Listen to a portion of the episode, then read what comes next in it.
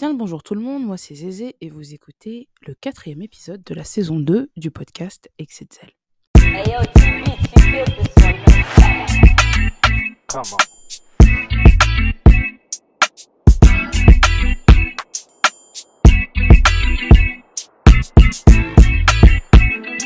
Yeah. Comment vous allez mes pistaches? Euh, Moi ça va, ça va plutôt bien. J'étais, euh, j'ai eu un, un- un- petit coup de mou euh, concernant ce podcast, comme vous avez pu le voir en story pour les gens qui me suivent sur Instagram. Euh, mais ça va mieux, ça va mieux. C'était vraiment, en fait, il fallait que je relâche la pression, que je relâche la pression. Et, et bon, pour les gens qui me suivent pas sur Instagram, déjà vous ratez. Mais, mais du coup, je me suis levée un matin et en fait, j'ai mis, j'ai mis tellement d'efforts dans l'épisode 3 que je m'attendais sincèrement à avoir des stats de baiser. Sauf que ça ne fonctionne pas comme ça.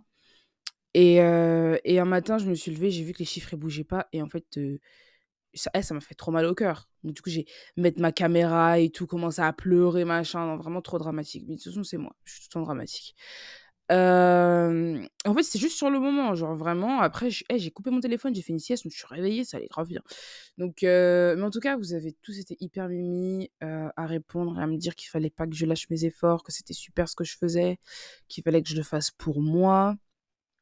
Et il y avait aussi d'autres personnes qui me disaient que j'étais pas assez assidue, en fait, que il fallait que j'ai un rythme de poste et que je m'y tienne, qu'il fallait que je travaille plus ma com, que je sois sur tous les réseaux. Et, euh, et en fait, je pense que je vais faire un peu des deux. Euh, je vais, je vais arrêter de me focus sur les stats parce que ça me rend folle, ça me rend vraiment tarée.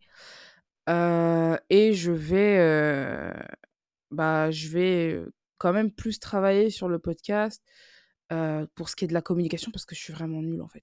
Je suis grave nulle et en fait, je suis déjà de un, je suis pas assez assidue en mode de réfléchir aux pubs et aux machins, et puis faire des TikTok, et puis faire les visuels, et puis poster à telle heure et machin, et puis à quelle heure les gens sont connectés pour. Je, je suis pas dans ça. Genre vraiment, moi j'ai toujours fait les choses au feeling.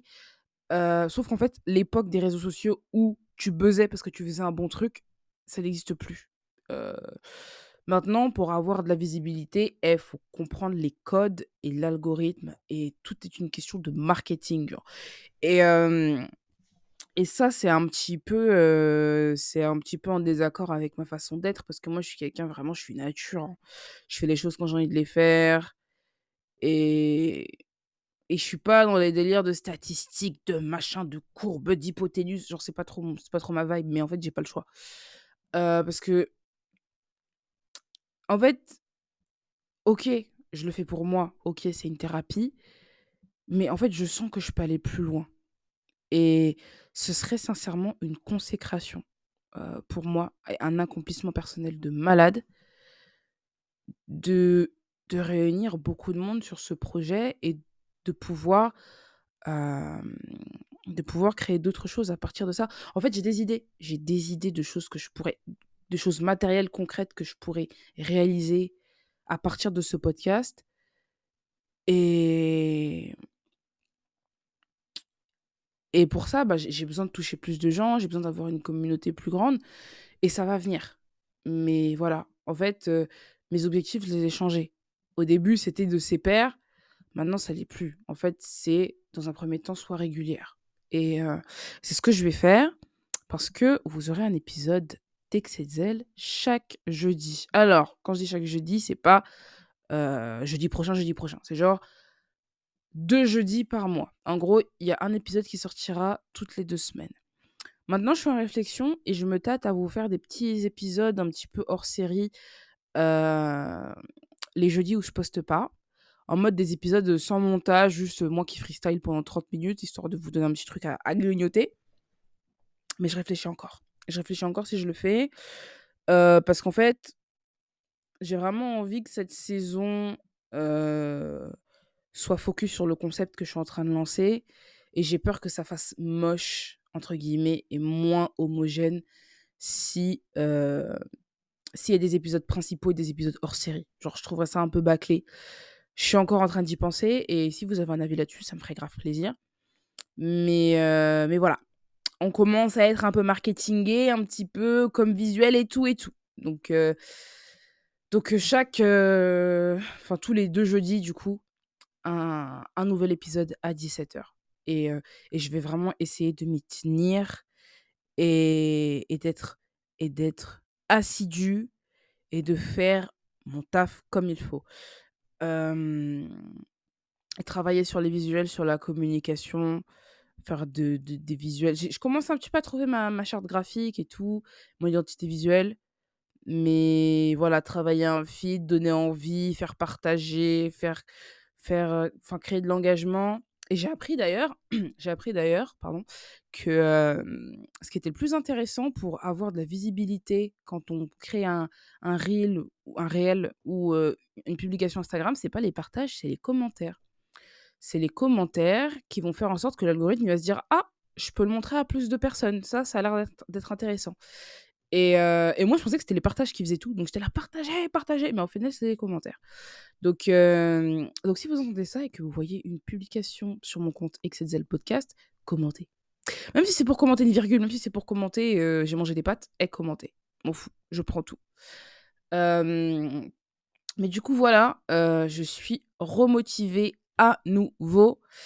Et et en plus de ça, vous m'avez tous donné des retours super positifs sur l'épisode 3. Vous avez kiffé le concept et j'ai quelques petits trucs à retravailler. Bien sûr, c'est pas parfait, mais heu mais je suis grave contente que ça vous ait plu parce que franchement, heu, je suis un peu du cul, hein.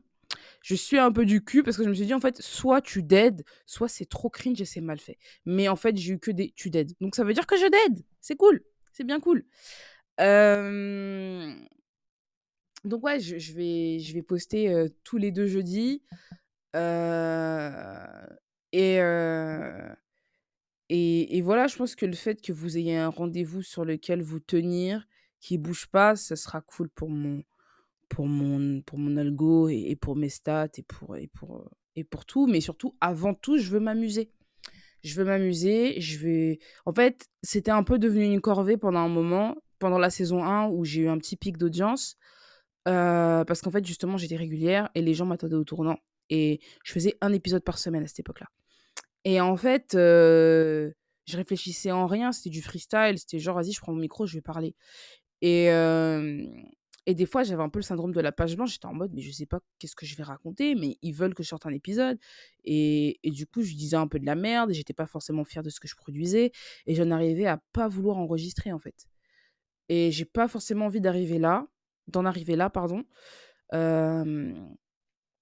C'est pourquoi je vais je vais pas écrire, préécrire tous mes épisodes parce que c'est pas comme ça que je fonctionne. Je suis vraiment quelqu'un qui va au feeling, mais tous les thèmes que je vais aborder de cette saison, ils sont tous décidés. Genre, je sais déjà ce que je vais aborder.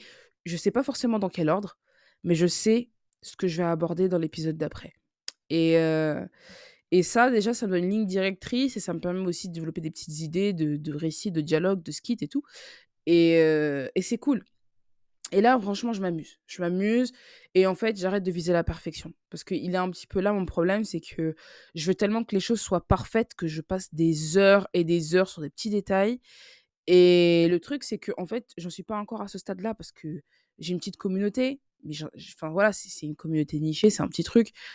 Heu, j'ai pas de raison. J'ai pas de raison à être autant perfectionniste. Là, je vais pas vous mentir, mon taf, il va être il va être cracra. Il va être cracra. Pas dans le sens où ce sera pas écoutable, hein, mais dans le sens où je serai beaucoup moins pointilleuse sur les détails et heu et d'ailleurs, je pense que vous l'avez vu, hein, heu, j'ai fait une promo un peu à l'arrache pour cet épisode. J'ai fait un petit skit où j'ai parlé rapido avec, ma musique derrière, heu et puis j'ai fait un visuel à l'arrache en 2 secondes avec une photo de moi qui date. Enfin, je me en fait, je me fais plus chier pour ce qui est de la com et aussi sur les détails. Je j'essaie quand même de vous de produire du contenu de qualité, mais en fait, j'ai pas que ce soit une torture pour moi et et c'est ça que je vais faire, je vais lâcher la pression. Je vais lâcher la pression, je vais m'amuser, mais en fait, je vais être rigoureuse et et je pense très sincèrement qu'avec ça, je pourrais aller un peu plus loin. Après, on verra par la suite où est-ce que ça que ça mène, mais heu mais je pense sincèrement aller plus loin. Oh mon bébé! Vous voyez pas, mais il y a Igor qui est couché à côté de moi. Mon bébé d'amour. En parlant de ça, en parlant de mon gros bébé, heu, j'ai envie d'adopter un troisième lapin, les gars et je pense que je vais sauter le pas. Ah, en vrai de vrai, j'é j'étais partie, heu, hier à Créteil-Soleil dans une animalerie. L'animalerie qui est à côté du Carrefour pour les gens qui connaissent Créteil-Soleil et les lapins qui étaient là-bas, ils me disaient rien. Ils me disaient rien. Heu, déjà, moi, il me faut une femelle parce que Janet, elle est pas stérilisée, donc si je prends un deuxième mâle, elle va se faire sauter, elle va se faire péter la baraque à frites, puis elle va faire des des partout là.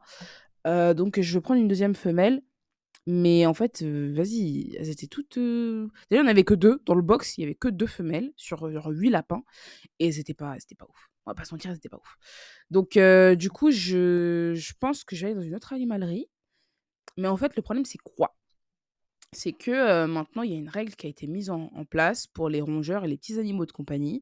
C'est qu'il y a une semaine de carence avant d'emmener l'animal chez toi. C'est-à-dire que tu vas dans une animalerie, imaginons que tu veux un lapin. Tu vas dans une animalerie, tu dis: «Oh, je suis là».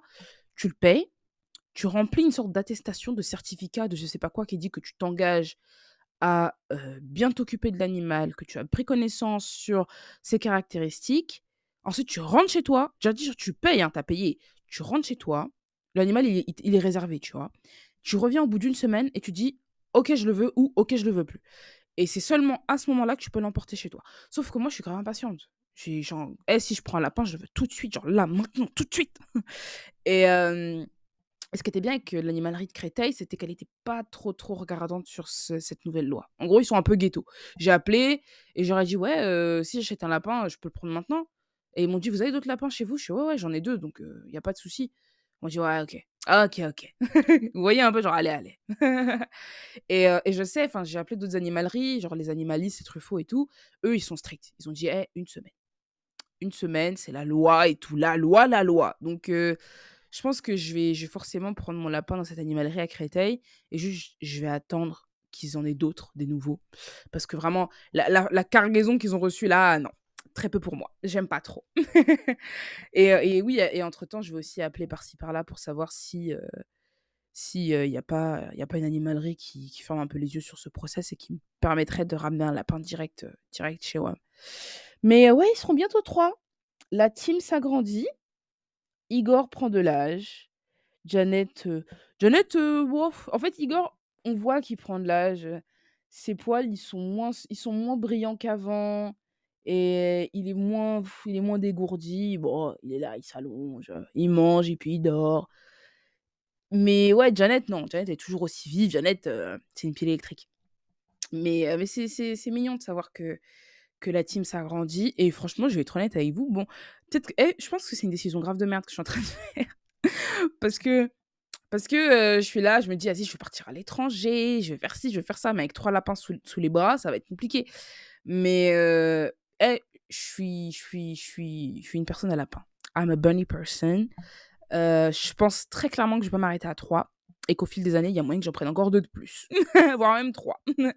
Mais hem, mais voilà, je pense que 3, c'est le maximum que je puisse faire dans la configuration que j'ai, hem, d'appartement et en fonction de mes moyens. Mais quand je quand je serai dans un vrai appartement, pas une sous-location bien grande, que je serai bien à l'aise et puis le jardin et puis les machins, je pense qu'il y a moyen que j'en prenne encore. Heu, mais je sais, en fait, je sais pertinemment que j'arriverai à un moment où je regretterai. Parce que, heu, en fait, là, j'ai décidé de rien par rapport à ma vie, même si, heu, comme je le disais dans l'épisode précédent, j'ai des petites idées qui se dessinent par-ci par-là. Heu, je sais pas encore où je vais aller, je sais pas encore où je serai dans 1 an, dans 2 ans, dans 3 ans, dans 4 ans. Peut-être que je serai encore en France, peut-être que je partirai à l'étranger, peut-être que en fait, je sais pas et avoir des animaux de compagnie, on va pas se mentir, c'est une charge. C'est une charge, heu, surtout qu'on doit se déplacer, qu'on doit déménager, qu'on doit machin. Donc on verra. Freestyle, toujours freestyle. Moi, la vie, c'est du freestyle. En fait et c'est peut-être pour ça d'ailleurs que je suis autant dans dans les problèmes, mais en fait, la vie, je la prends pas au sérieux. Je fais les choses quand j'ai envie de les faire. Si je dois regretter après, je regrette. J'assume les conséquences. J'ai toujours assumé les conséquences de ce que j'ai fait. Mais en fait, trop réfléchir et trop et trop mentaliser les choses, hem, ça me saoule. En fait, heu, j'ai envie de me dire: «Si j'ai envie de faire un truc, je le fais». Après, je me mets pas forcément en danger non plus. Oh, je suis pas bête. Je suis pas bête. Je vais pas sauter au-dessus d'un précipice parce que ça a l'air fun. Mais euh, voilà, j'assure toujours mes arrières. Et en fait, quand j'ai les moyens de faire quelque chose, même si je sais qu'il y a, y a potentiellement des contres qui font en sorte que je puisse un jour regretter un petit peu, je le fais quand même. Mais voilà, avoir un lapin en plus, ça va pas me mettre dans la merde financièrement, ça va pas me mettre dans la merde du tout. C'est un truc que... Ce sera des contraintes en plus, bien sûr, parce qu'un animal, c'est des contraintes, il faut savoir s'en occuper, c'est une petite vie qu'on a avec nous, mais euh, ça ne mettra pas dans la sauce. Donc, euh, Donc voilà, il y a très fort moyen qu'une qu'une nouvelle, une nouvelle zoulette euh, rentre dans le harem de Igor. en fait, je le regarde et il est trop mignon, mon bébé. Bon, bref, faut que j'arrête de l'admirer. Mais, euh, mais euh, ouais, c'est. Je pense que je vous ferai un épisode sur. Je pense que je ferai un épisode sur Igor et Jeannette. Il y a moyen. Il y a moyen que je fasse un épisode sur Igor et Jeannette parce que j'ai tellement de choses à raconter. Il s'est passé tellement de choses avec eux. Et après cet épisode, quand vous l'écouterez, vous, changerez complètement votre perception que vous avez des lapins. Parce que moi aussi, hein, avant d'adopter Igor, je me disais, bon, un lapin, c'est quoi? C'est un hamster plus grand, c'est de la merde. Tu vois, tu donnes trois bouts de feuilles et puis après, voilà. Sauf que c'est beaucoup plus que ça. c'est vraiment beaucoup plus que ça. Mais ce sera pour un autre jour. Euh... Ah, mais je, je ne vous ai pas raconté. Euh, Est-ce que... Non, par quoi je commence? Non, je commençais par le taf, parce que le taf, c'est un peu moins drôle. J'ai commencé, j'ai commencé ma, entre, gros, entre gros guillemets, formation dans les restaurants de ma nouvelle patronne, et ça s'est pas bien passé ça s'est pas bien passé. Euh, je pense que c'est juste. En fait, j'ai pas eu de mauvais retour, mais c'est moi qui, euh, qui fait des crises de paranoïa et qui pense tellement négativement que au final, enfin, j'ai fait de la merde. En gros, c'est ça. Mais pour donner le contexte, le restaurant dans lequel je travaillais, c'était une brasserie slash resto slash café, mais en, vrai, c'était, en fait, c'était à l'arrache. C'était à l'arrache. on, des fois, on déposait des, verres à la main, on mettait pas de sous-bord sur les, sur les bières, on, posait les plateaux sur, on posait le plateau sur les tables quand il y avait trop de trucs. En fait, on respectait pratiquement aucun code de la restauration slash hôtellerie. Et, moi, j'ai appris comme ça. Parce qu'en fait, euh, avant de travailler dans ce restaurant-là, je travaillais que dans la restauration rapide. Donc, c'est les codes qu'on m'a appris. Et j'étais pas au courant qu'on était à l'arrache. Parce que j'ai jamais travaillé dans la vraie restauration. Et les restaurants que tiennent ma nouvelle boss, c'est de la restauration. La restauration parisienne classique. Ça veut dire que quand je suis arrivée, je faisais tellement d'erreurs. Et en fait, c'est ça le truc, c'est que ça m'a direct bloqué. Je me suis dit, mais en fait, à ton ancien resto, tu étais manager. Là, tu arrives, tu fais des erreurs, mais on dirait que tu es une débutante, tu es une étudiante qui vient de travailler l'été, en fait. Donc, j'ai commencé à mettre énormément de pression et à beaucoup culpabiliser et à me dire, putain, tu dois être une plaie. Vraiment, tu les, collègues, ils doivent dire, putain, mais elle, elle est manager, c'est comment et tout? Et, du coup, ouais, je faisais de plus en plus de la merde les premiers jours. La première semaine, euh, j'ai vraiment fait du caca. À part, on va dire, les deux derniers jours, je commençais un peu à me sentir à l'aise et puis il y avait un meilleur feeling avec les collègues. Donc, euh, du coup, j'étais un peu plus en confiance de ce que je faisais. Mais le début de semaine a été très difficile. Euh, alors qu'en vrai de vrai, si ça se trouve, il y a pas de pression, hein. Si ça se trouve, ils sont super indulgents avec moi et ils me me jettent pas la pierre. Mais en fait, je suis vraiment dans l'auto-sabotage de manière générale. C'est-à-dire que je fais des crises de paranoïa, mais c'est pas des lol, hein. Quand je dis c'est des crises de paranoïa, c'est pas des blagues. C'est-à-dire que ça va être une pensée négative, puis il y en a une autre qui arrive, puis une autre, puis une autre. Et chaque pensée sont de plus en plus graves. Et la conclusion que je tiens, et pour de vrai, sans exagérer, c'est ils me détestent tous. Ils me détestent tous. Quand je serai pas là, ils vont tous parler mal de moi. Mais tu vois pas. En fait, je me dis des dingueries comme ça. Je me dis, mais tu vois pas comment elle te regarde Elle te déteste. Ça se voit qu'elle te déteste et tout. Et en fait, ça, ça a été la raison pour laquelle j'ai perdu beaucoup de taf dans ma vie. Euh, parce que quand j'atteins ce stade de paranoïa, je suis vraiment bonne à rien. Je fais que de la merde, je me replie sur moi-même et je viens plus travailler. Et, euh, et ça s'est un petit peu produit euh, dans le sens où, comme je vous l'ai dit, euh, ma boss, elle a plusieurs restos. Et j'ai été affectée dans deux restaurants différents. La première semaine, je l'ai faite dans le, bah, dans le premier resto dans lequel je vous ai parlé. Et la deuxième semaine, j'étais censée le faire dans un autre restaurant. J'ai fait un jour là-bas, j'ai pas pu tenir. J'ai pas pu tenir. Heu, en fait, ils étaient tous plus ou moins sympas, sauf enfin, sauf, c'est pas qu'elle était pas sympa, mais en fait, il y avait une responsable qui était très rentre dedans, qui te dit les choses et qui passe pas par des tours par des détours. Et et je faisais des petites erreurs parce qu'en fait, c'était même pas des erreurs en mode, heu, je sais pas faire mon taf, c'était des erreurs parce que je connaissais pas la configuration du restaurant. Je savais pas où était placé ça, ça et elle me répondait sur un ton un peu agacé et passif-agressif et en fait, ça m'a énormément, heu, bloquée. Ça m'a bloquée et et vraiment à la fin de la journée, je me suis dit: «J'ai pas envie d'y retourner. J'ai pas envie d'y retourner» et Je sais pas et puis il y a aussi beaucoup d'ego et de fierté parce que, enfin, dans mon ancien resto, c'était moi qui donnais les ordres, c'était moi qui étais en charge et là, bah, on me disait: «Heu, vas-y, elle fait les poussières, heu, vas-y, passe le balai». Bon, on me disait pas comme ça, mais voilà, on me disait de faire des choses et et je me sentais un peu rabaissée dans mon ego. Mais surtout, enfin, voilà, c'est la façon dont elle s'exprimait avec moi qui qui m'a vraiment bloquée et le lendemain, heu, je voulais vraiment pas y aller. En plus, je faisais une grosse journée. Je faisais 12:00-22:30. J'ai fait: «Je pourrais pas, je pourrais pas». Heu, du coup, j'ai appelé et j'ai dit que j'étais malade, alors que je ne l'étais pas.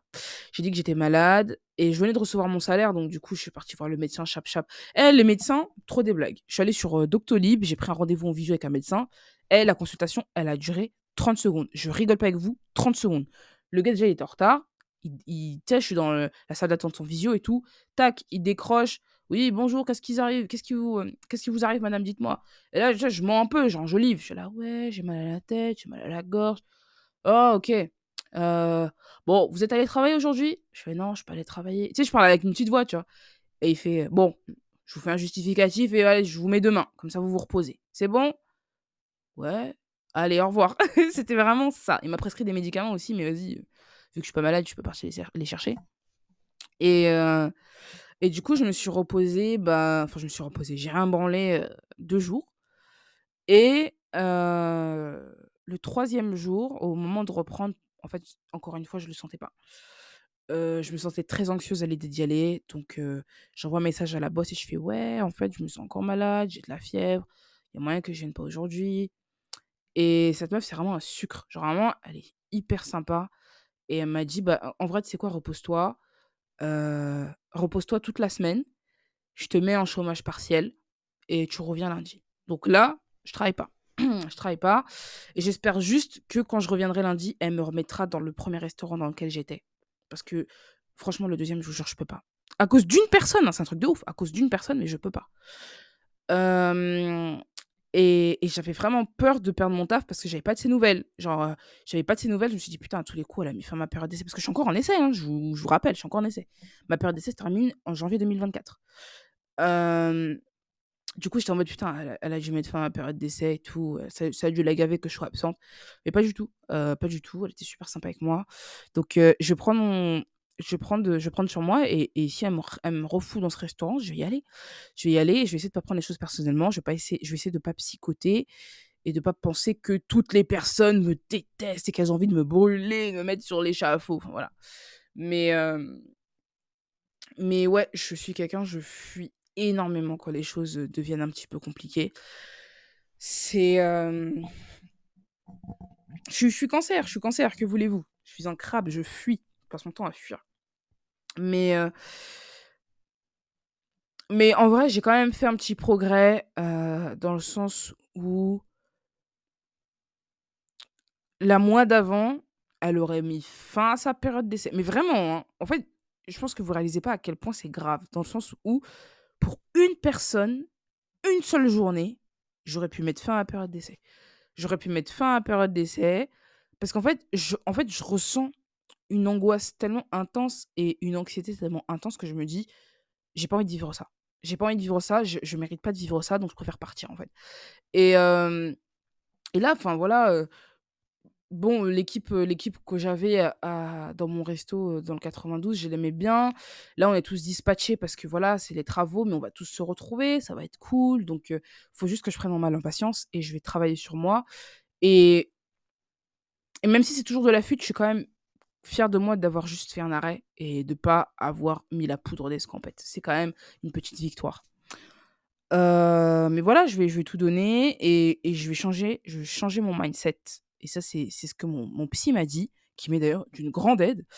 Heu, il m'a dit qu'en fait, voilà, au lieu de prendre les choses avec ego et de te dire: «Ouais, de base, je suis manager, donc du coup, machin», au contraire, va vers eux et dis-leur que, voilà, ton restaurant, il avait pas les mêmes codes, il avait pas la même façon de faire, donc tu es là pour apprendre et que tu as envie d'apprendre.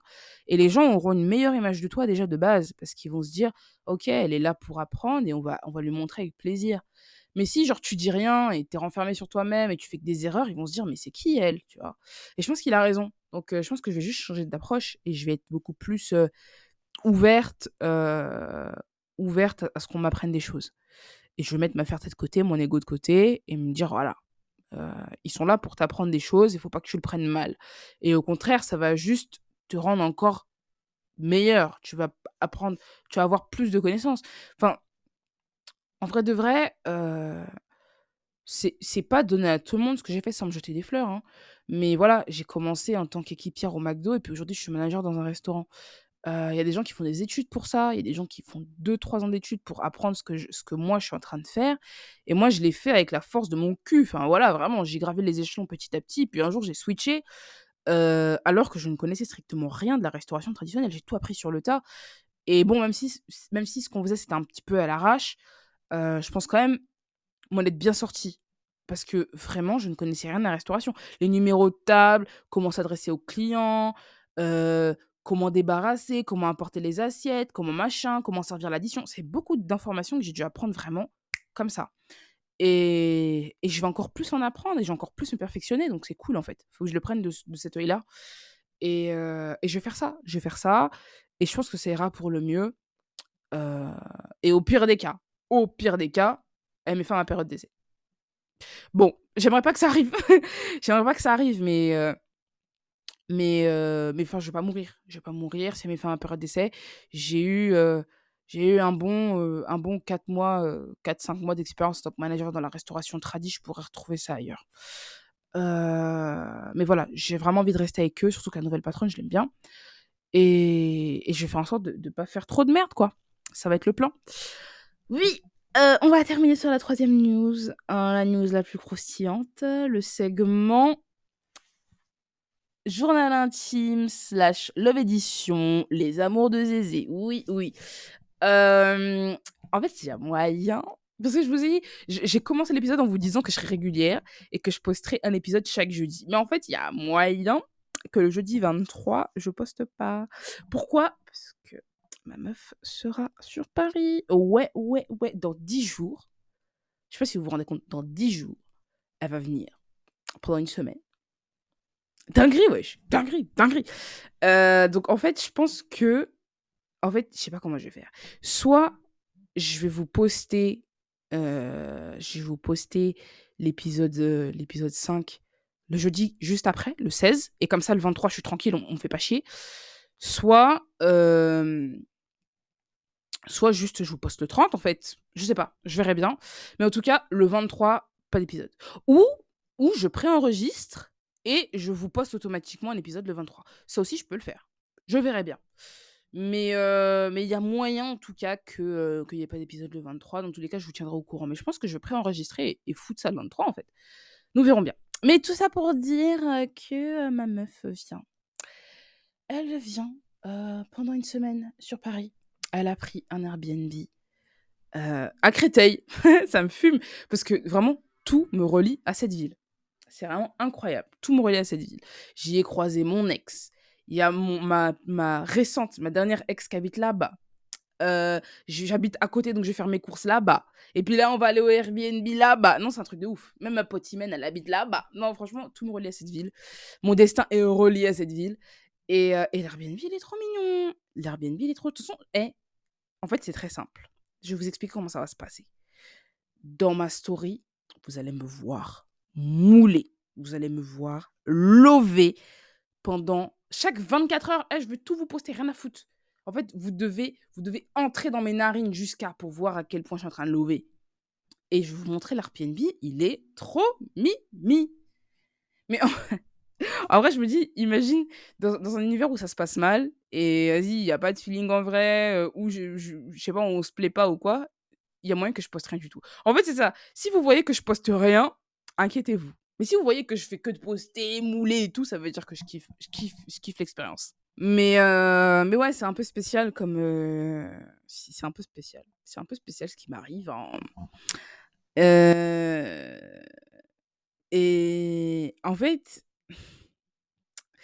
en fait, le truc, c'est qu'elle écoute tous les épisodes que je sors du podcast, mais elle comprend le français, on va dire, à à 20% Ça veut dire que une phrase sur 2, elle les comprend en se basant sur des mots qu'elle connaît et puis elle devine le sens de la phrase.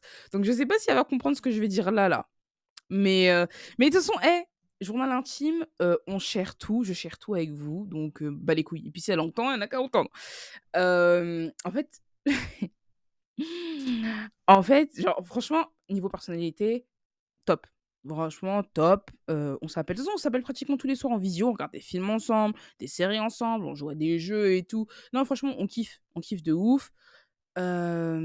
Physiquement, canon, un canon, vraiment un canon, un missile atomique. Il y a moyen même que ce soit la non, si? Je sais pas. Mais en tout cas, ouais, c'est l'une des plus belles personnes que j'ai gérées et en fait, il y a un petit problème. Il y a un petit grand problème, c'est que j'aime pas son style vestimentaire. Genre, j'aime en fait, il y a en fait, voilà, c'est un level un petit peu plus au-dessus dans le sens où j'aurais juste pu ne pas aimer comment elle s'habille, mais en fait, des fois, elle met des tenues où genre ça me gêne. Je sais pas si vous captez? Genre en mode, en fait, juste ne pas aimer, ça aurait été ça aurait été gérable. En mode: «Vas-y, c'est ton délire, c'est pas le mien, bon, m'en fous». Mais des fois, elle met des des outfits, je me dis: «Putain, si je suis avec elle et qu'elle porte ça, j'aurais honte. J'aurais trop honte d'être avec elle». Genre en mode, heu, pour vous je sais pas pour vous expliquer, c'est genre, heu, c'est un peu le elle a un peu un mood de slut fashion, genre en mode, heu, sans sans sans slut shaming ou quoi que ce soit, hein. Mais voilà, les mini, mini shorts, vraiment mini shorts avec les gros décolletés, léopard et tout, ou des fois elle a un style un peu Y2K, où on va mettre des jeans taille basse et des crop tops, ou des fois elle a un truc elle a un flow vraiment alternatif de fou avec des grosses chaussures, des couleurs partout et tout et franchement, c'est pas mon délire. C'est pas mon délire du tout. En fait, elle a certaines tenues qui passent, que j'aime bien, mais quand justement, on parle de ça et je lui dis: «Ah, j'aime bien cette tenue», elle me dit: «Mais en fait, toi, tu aimes que mes tenues où je suis genre, sobre, où genre je suis le moins moi» et je lui dis: «Ah ouais?» elle me fait: «Bah ouais, parce que en vrai, ça m'arrive de m'habiller comme ça, mais c'est vraiment pas mon style». Je suis là: «Ah OK». Mais du coup, ça veut dire que, qu'il y a moyen qu'elle me fasse des phases de genre, après, elle m'a montré les tenues qu'elle allait prendre avec elle, pendant le voyage. Donc je sais à peu près ce qu'elle va avoir dans sa valise. Il y a moyen qu'elle change d'avis entre-temps, mais en tout cas, j'ai vu les sapes qu'elle allait prendre et ça va. Ça va, ça va. Mais en fait, je me dis, j'ai grave peur que dans un futur proche, genre, heu, elle vienne ou c'est moi qui viens, heu, qui viens aux States, hein, c'est un plan qu'on a, heu, c'est, heu, si, heu, si le courant il passe, si la vibe elle passe, je vais faire mon passeport parce que j'ai toujours pas de passeport. Votre go, elle a pas de passeport, wesh. Elle est là, elle parle de voyage tout le temps, elle a pas de passeport. Mais ouais, je vais faire mon passeport. Décembre, je fais mon passeport, je pense janvier, février, je l'ai et et ça va partir aux States, ça ça va partir aux States, en fait.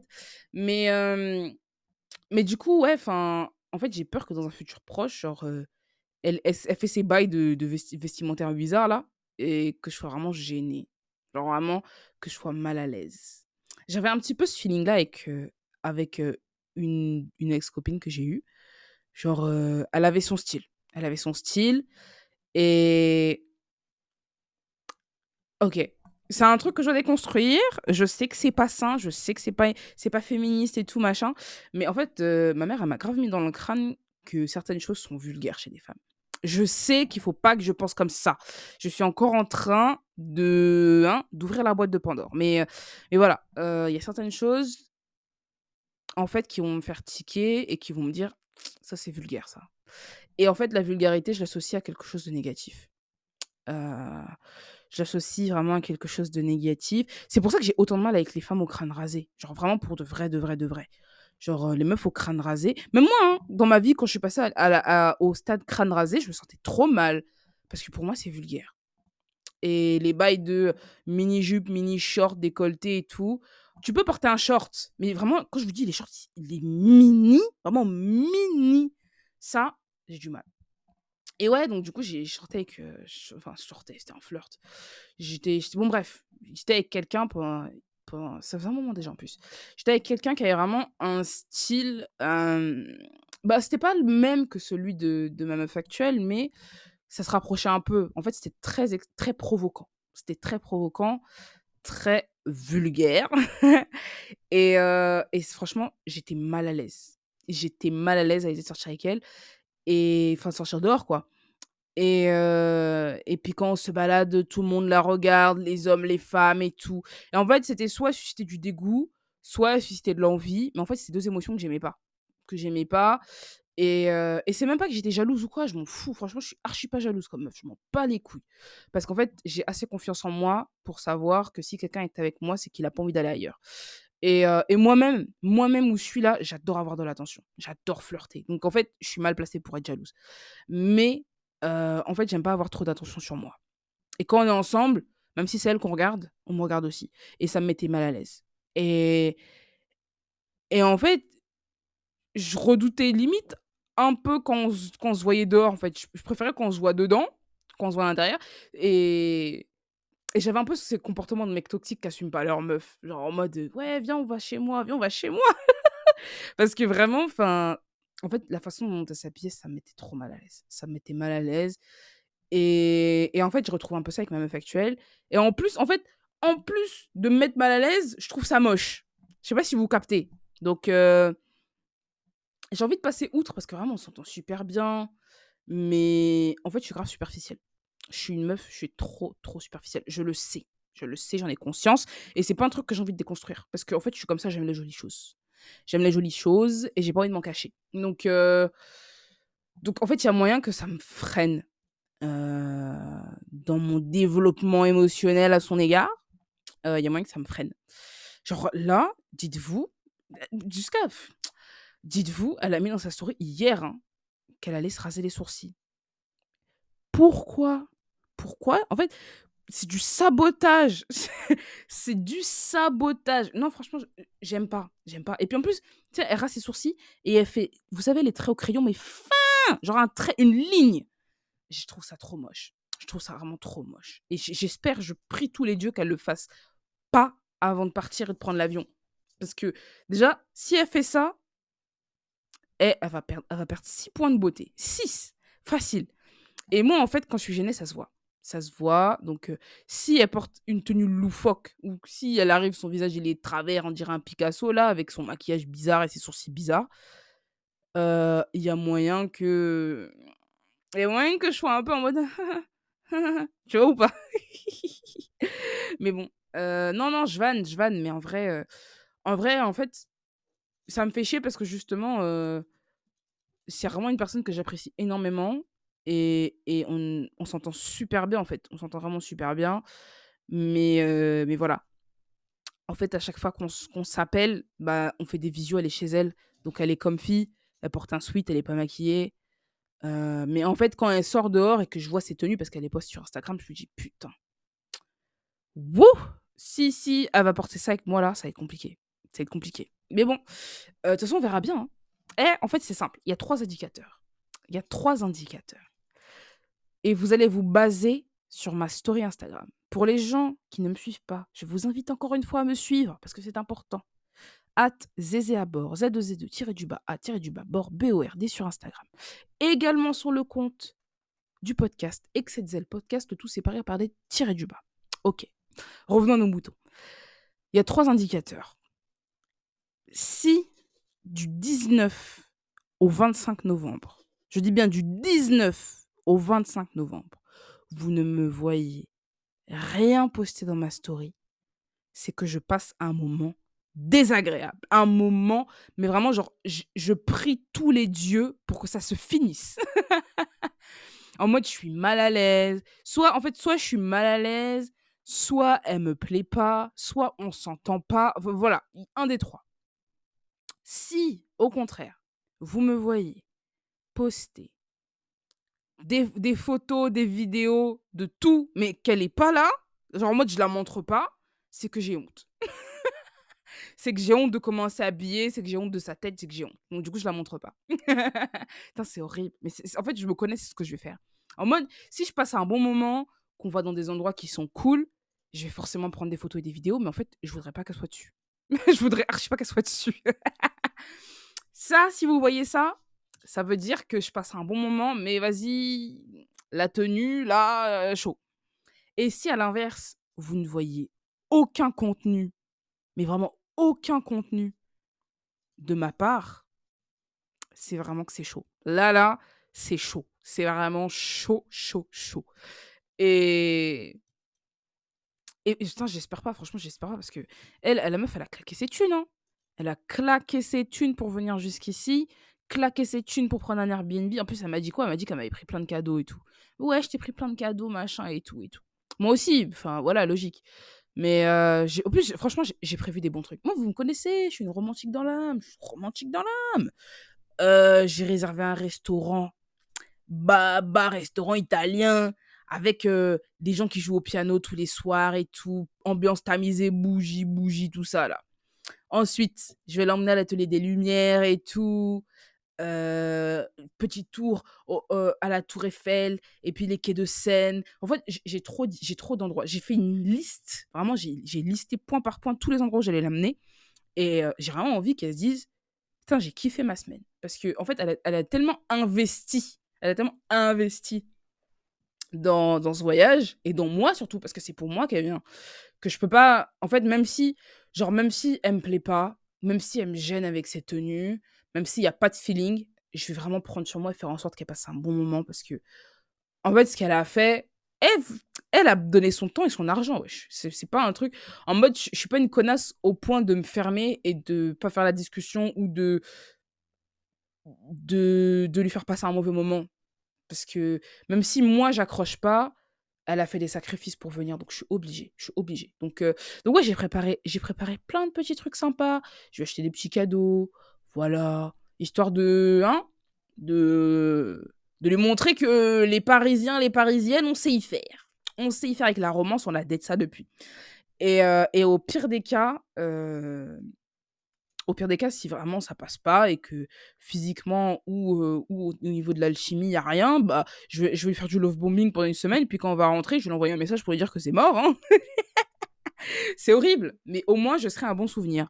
Je serai euh, la meuf, elle agira en France. Voilà. Mais, mais en fait, ce qui m'inquiète le plus dans cette histoire. En fait, les gars, on va pas se mentir. Maintenant, maintenant venez, on parle cru. Cette semaine, je vais la rentabiliser. Je vais la rentabiliser dans tous les sens du terme. J'espère que vous comprenez bien quand je dis ça. Je vais répéter. Cette semaine, je vais la rentabiliser dans tous les sens du terme. Voilà, j'espère que vous avez compris. Sauf qu'en fait, il se passe quoi? Euh, Elle arrive le 19. J'ai toujours pas eu mes règles. J'ai toujours pas eu mes règles. Et le mois dernier, je les ai eues exactement à cette période. Entre le 20 jusqu'au euh, jusqu'au euh, 27, 25, euh, 25, 26, 27. En fait, avec la chance que j'ai, il y a fort moyen que mes règles arrivent quand elle est là. Mais en fait, je vais pleurer. Genre, franchement, pour de vrai, hein, si mes règles arrivent quand elle est là, je vais pleurer.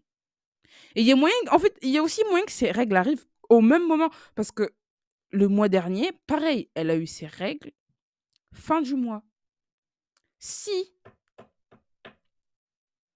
quand elle arrive là, on est toutes les deux ensanglantées, la vie de ma mère, ça va pas m'arrêter maintenant.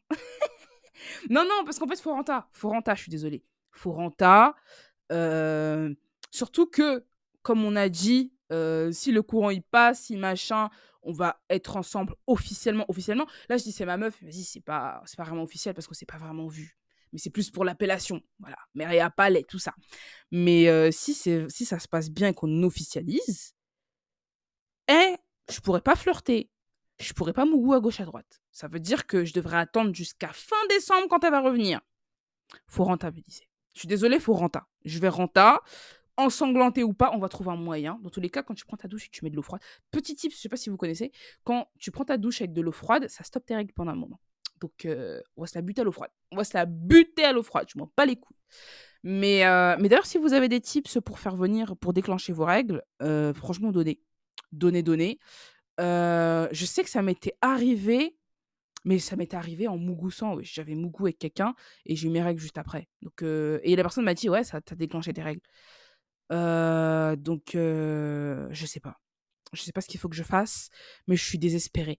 Si vous avez des conseils pour me faire venir mes règles rapidement, là, là, pour que quand elle arrive, toute, euh, toute trace, toute trace rougeâtre soit, dis- soit disparue, moi, ça me va. Franchement, ça me va. Genre mes petites recherches, hein.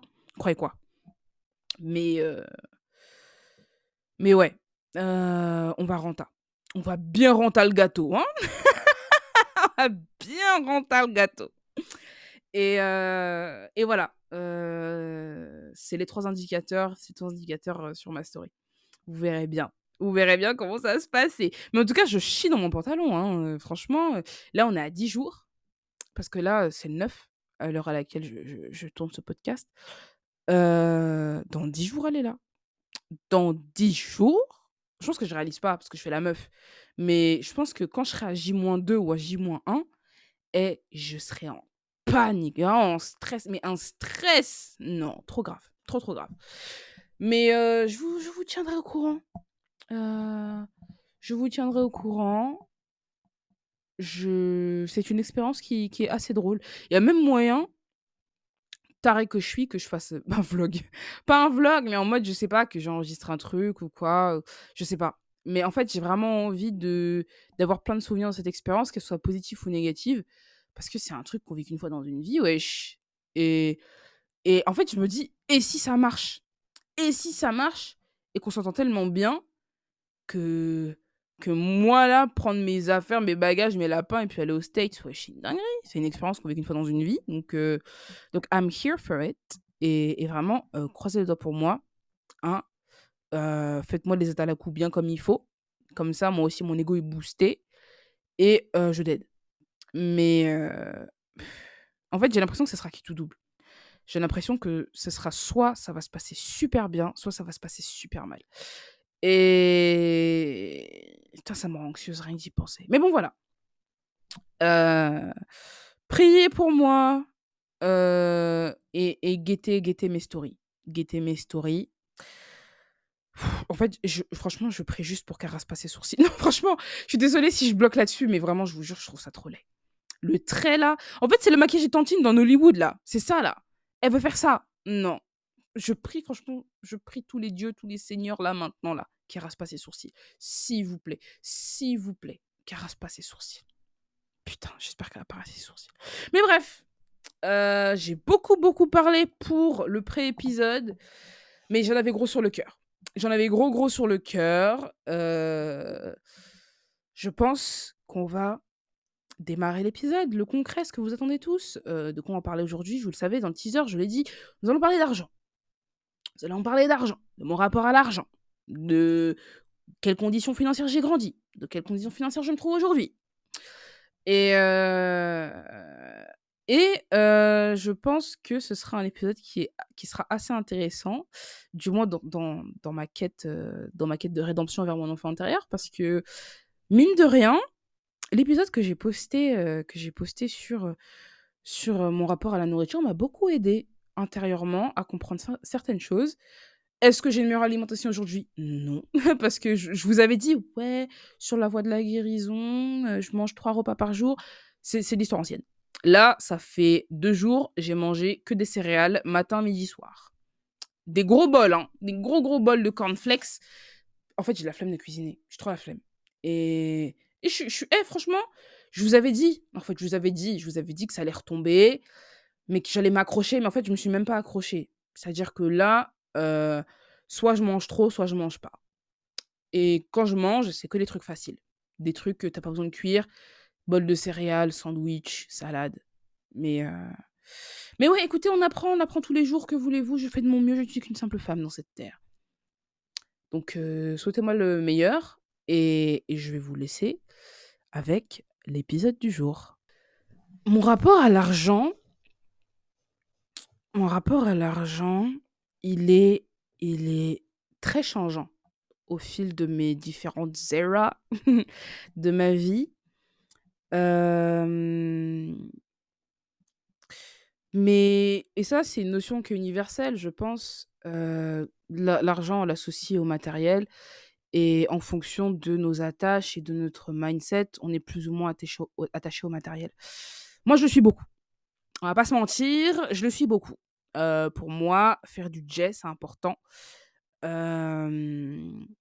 Et en fait, ce qui diffère dans mes différents mindsets, c'est que, le degré d'importance était plus ou moins haut ou bas en fonction de comment est-ce que je percevais le monde et je suis passée à, à des moments de ma vie où je me disais: «Il faut que je sois riche, il faut que je devienne riche». À d'autres moments où je me disais: «Bon, finalement, être confortable, c'est pas si mal que ça». Et heu et je pense que la genèse de tout ça, heu, vient de, bah, de mon enfance, hein, comme comme tout comme, tout dans la vie et heu et de comment, comment était perçu l'argent et et des conditions financières et et des conditions tout court dans lesquelles on était, on était, étant petits, heu, avec, avec mes frères et moi. Parce que, bah, c'est l'argent qui donne, les biens et les services et c'est, la clé pour, avoir, du moins dans le matériel, un confort de vie, qui peut, influencer beaucoup une enfance. Parce que quand on n'a pas, le dernier truc à la mode, ou, quand on n'est pas forcément aussi bien habillé que les autres, ça nous impacte beaucoup dans notre scolarité, dans notre vie sociale et et dans plein d'autres trucs et si je devais situer, si je devais situer, économiquement mes parents, je pense que je donnerais la casse débrouille. C'était la débrouille, vraiment la débrouille, dans le sens où, ma mère travaillait, ma mère a toujours travaillé. Ma mère, c'est une une battante, c'est une guerrière, elle a toujours travaillé et puis rentrer à la maison et puis faire le ménage et puis machin. Non, franchement, heu, j'ai beaucoup de respect pour ma mère pour ça et mon père, lui, bon bon, voilà, on va s'arrêter à ça. Heu, ne jamais travailler, rester, rester sur le canapé, sortir et c'est et paradoxalement, c'était lui qui gérait les comptes. C'était lui qui gérait les comptes, c'était lui qui avait les cartes bleues, c'était lui qui avait la main mise sur tous les euros qui rentraient dans cette famille et disons que mon père avait des avait des décisions financières qui étaient un petit peu farfelues par moments. Dans le sens où, les impératifs étaient faits. On a toujours enfin, du moins de ce que je sais, le loyer a toujours été payé, les factures, primordiales, à savoir gaz, électricité, eau, machin, toujours été payées aussi. Heu, on avait, heu, on avait une grande rentrée de denrées alimentaires par mois et et voilà, ça a toujours été fait. Là, heu, je pourrais pas je pourrais pas cracher dans la soupe là-dessus. Mais pour ce qui est du reste, ça devenait compliqué. Ça devenait un peu compliqué. Ce qu'il faut savoir, c'est que, bah, du coup, vu que c'est mon père qui gérait les finances, mon père était très, très secret sur sa gestion de l'argent. Et c'était vraiment une question taboue. C'est-à-dire que, en fait, lui parler d'argent, ça l'énervait automatiquement. C'était c'était et je pense que c'est un truc que, qui est propre aux aux parents et encore un peu plus aux parents africains, c'est cette, cette fierté de dire, «C'est moi qui qui gère, qui gère, c'est moi qui est en position» et devoir répondre à des questions d'argent auprès de ses enfants, je pense que c'est peut-être quelque chose de de rabaissant. Je pense, je sais pas, je suis pas dans sa tête, mais je pense que c'est un peu comme ça parce que, de par mes expériences, bah, beaucoup de beaucoup de mes potes racisés, c'était la même chose. C'était, heu, on parle jamais d'argent avec les darons, parce que les darons ne veulent pas parler d'argent. Du moins de comment est-ce qu'ils gèrent leurs finances et et en fait, le truc, c'est que même si on est enfant, on sent les choses. Quand c'est chaud, confidentiellement, c'est chaud, on le sent. Heu Et heu et ouais, hem, mon père, heu, mon père aimait pas du tout parler d'argent et et l'argent était une source de conflit quotidien entre mes 2 parents. Bon, c'est des histoires de famille, je vais pas les étaler ici, mais il y avait beaucoup de disputes par rapport à l'argent chez nous et et ma mère était elle elle pas forcément désireuse de d'avoir beaucoup d'argent Mais heu, mais elle y accordait de l'importance dans le sens où ma mère, elle c'est quelqu'un qui est très proche de ses sous. Vraiment en fait, c'est un peu l'opposé de mon père, ce qui est ce qui est assez drôle. Mon père, il il va dépenser, mais vraiment, heu, comme si comme s'il avait une source d'argent inépuisable et ma mère, elle, elle va compter chacun des centimes qu'elle va dépenser et elle va essayer de faire en sorte de faire des achats seulement stratégiques. Et en fait, je pense que c'était aussi un petit peu pour ça qu'ils étaient en conflit parce que, bah, la façon dont mon père gérait l'argent était pas forcément toujours, pertinente et ça agaçait ma mère parce que c'était elle qui travaillait pour ramener cet argent-là. Donc comme elle avait pas son mot à dire par rapport à ça et puis il y avait aussi d'autres trucs qui se passaient entre eux par rapport à l'argent, c'était vraiment une source de conflit quotidienne. C'est-à-dire qu'ils se gueulaient dessus tout le temps et quand on écoutait, on tendait l'oreille, c'était toujours par rapport à de l'argent.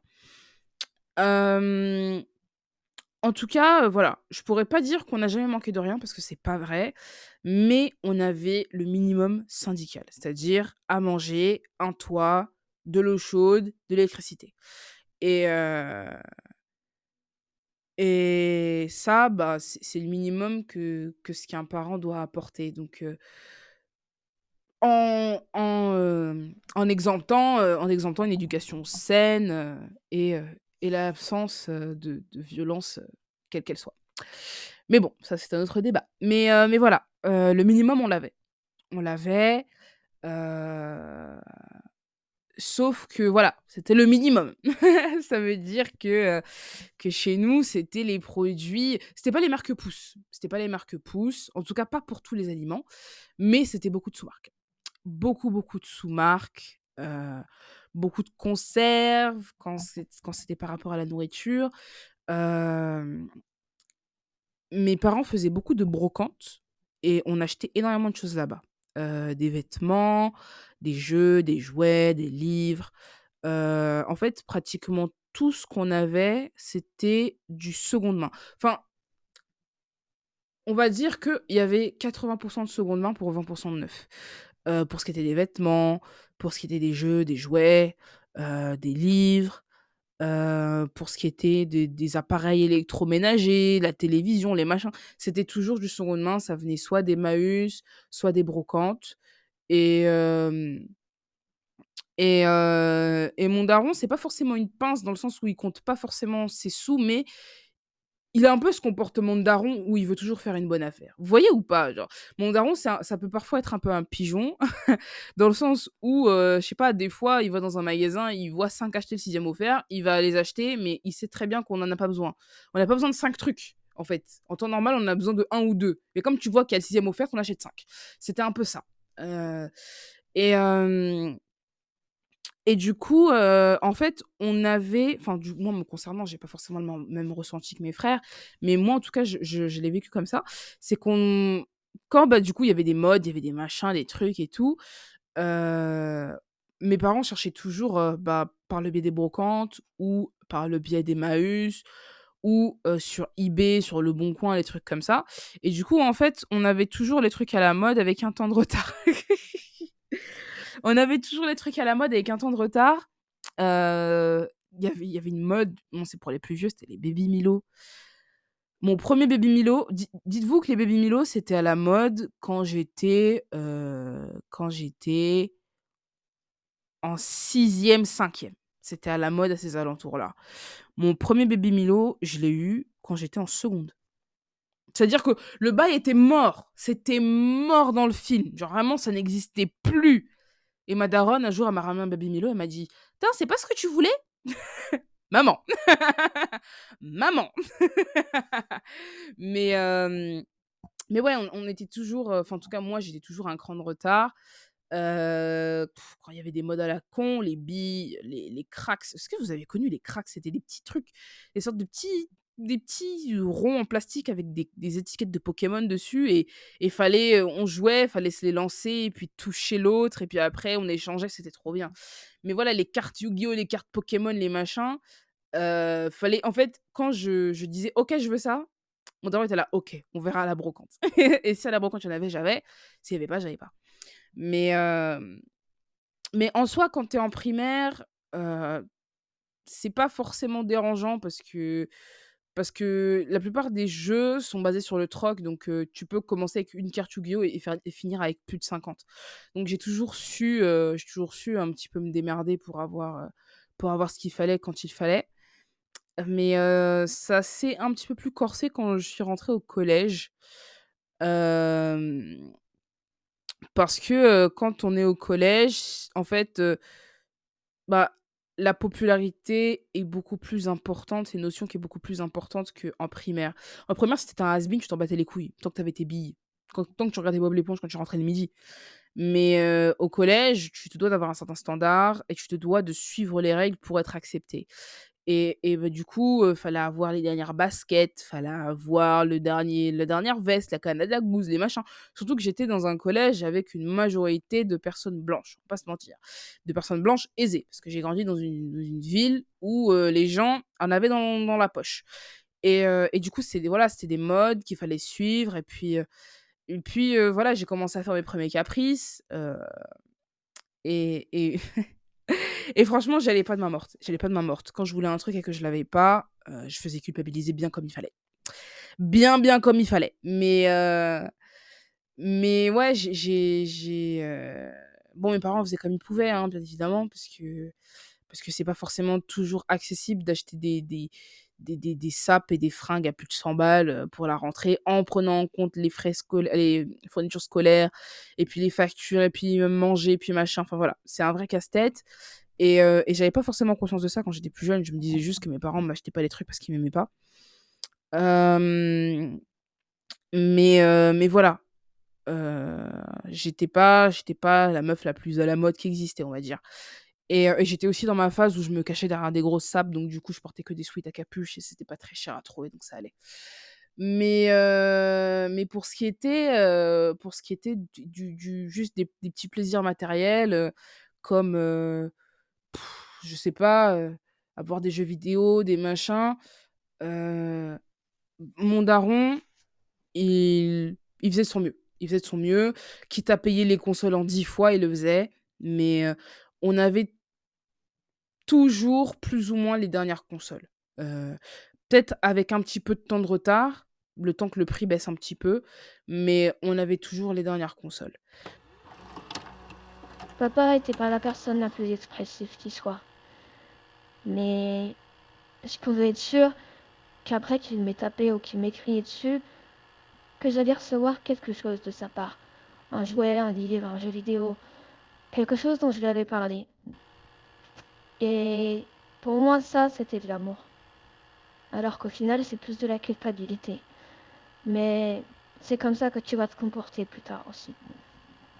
Et hem et heu, en fait, c'était un peu, heu, c'était un peu, paradoxal et je pense que c'est ça aussi qui a beaucoup influencé mon importance du matériel.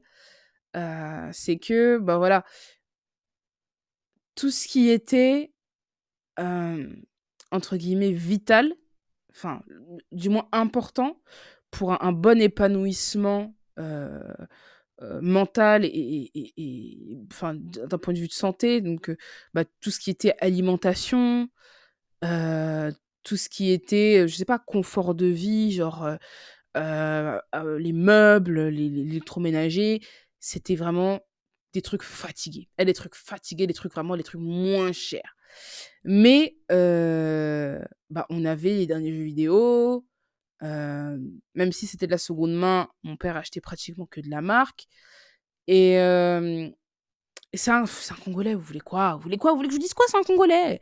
Donc heu, du coup, moi j'ai en fait, j'ai un petit peu eu ce mindset de: «Bon, si tes placards sont vides, c'est pas grave, tant que tu peux t'acheter le dernier jeu sur la Play ou que tu peux porter du Adidas ou du Nike.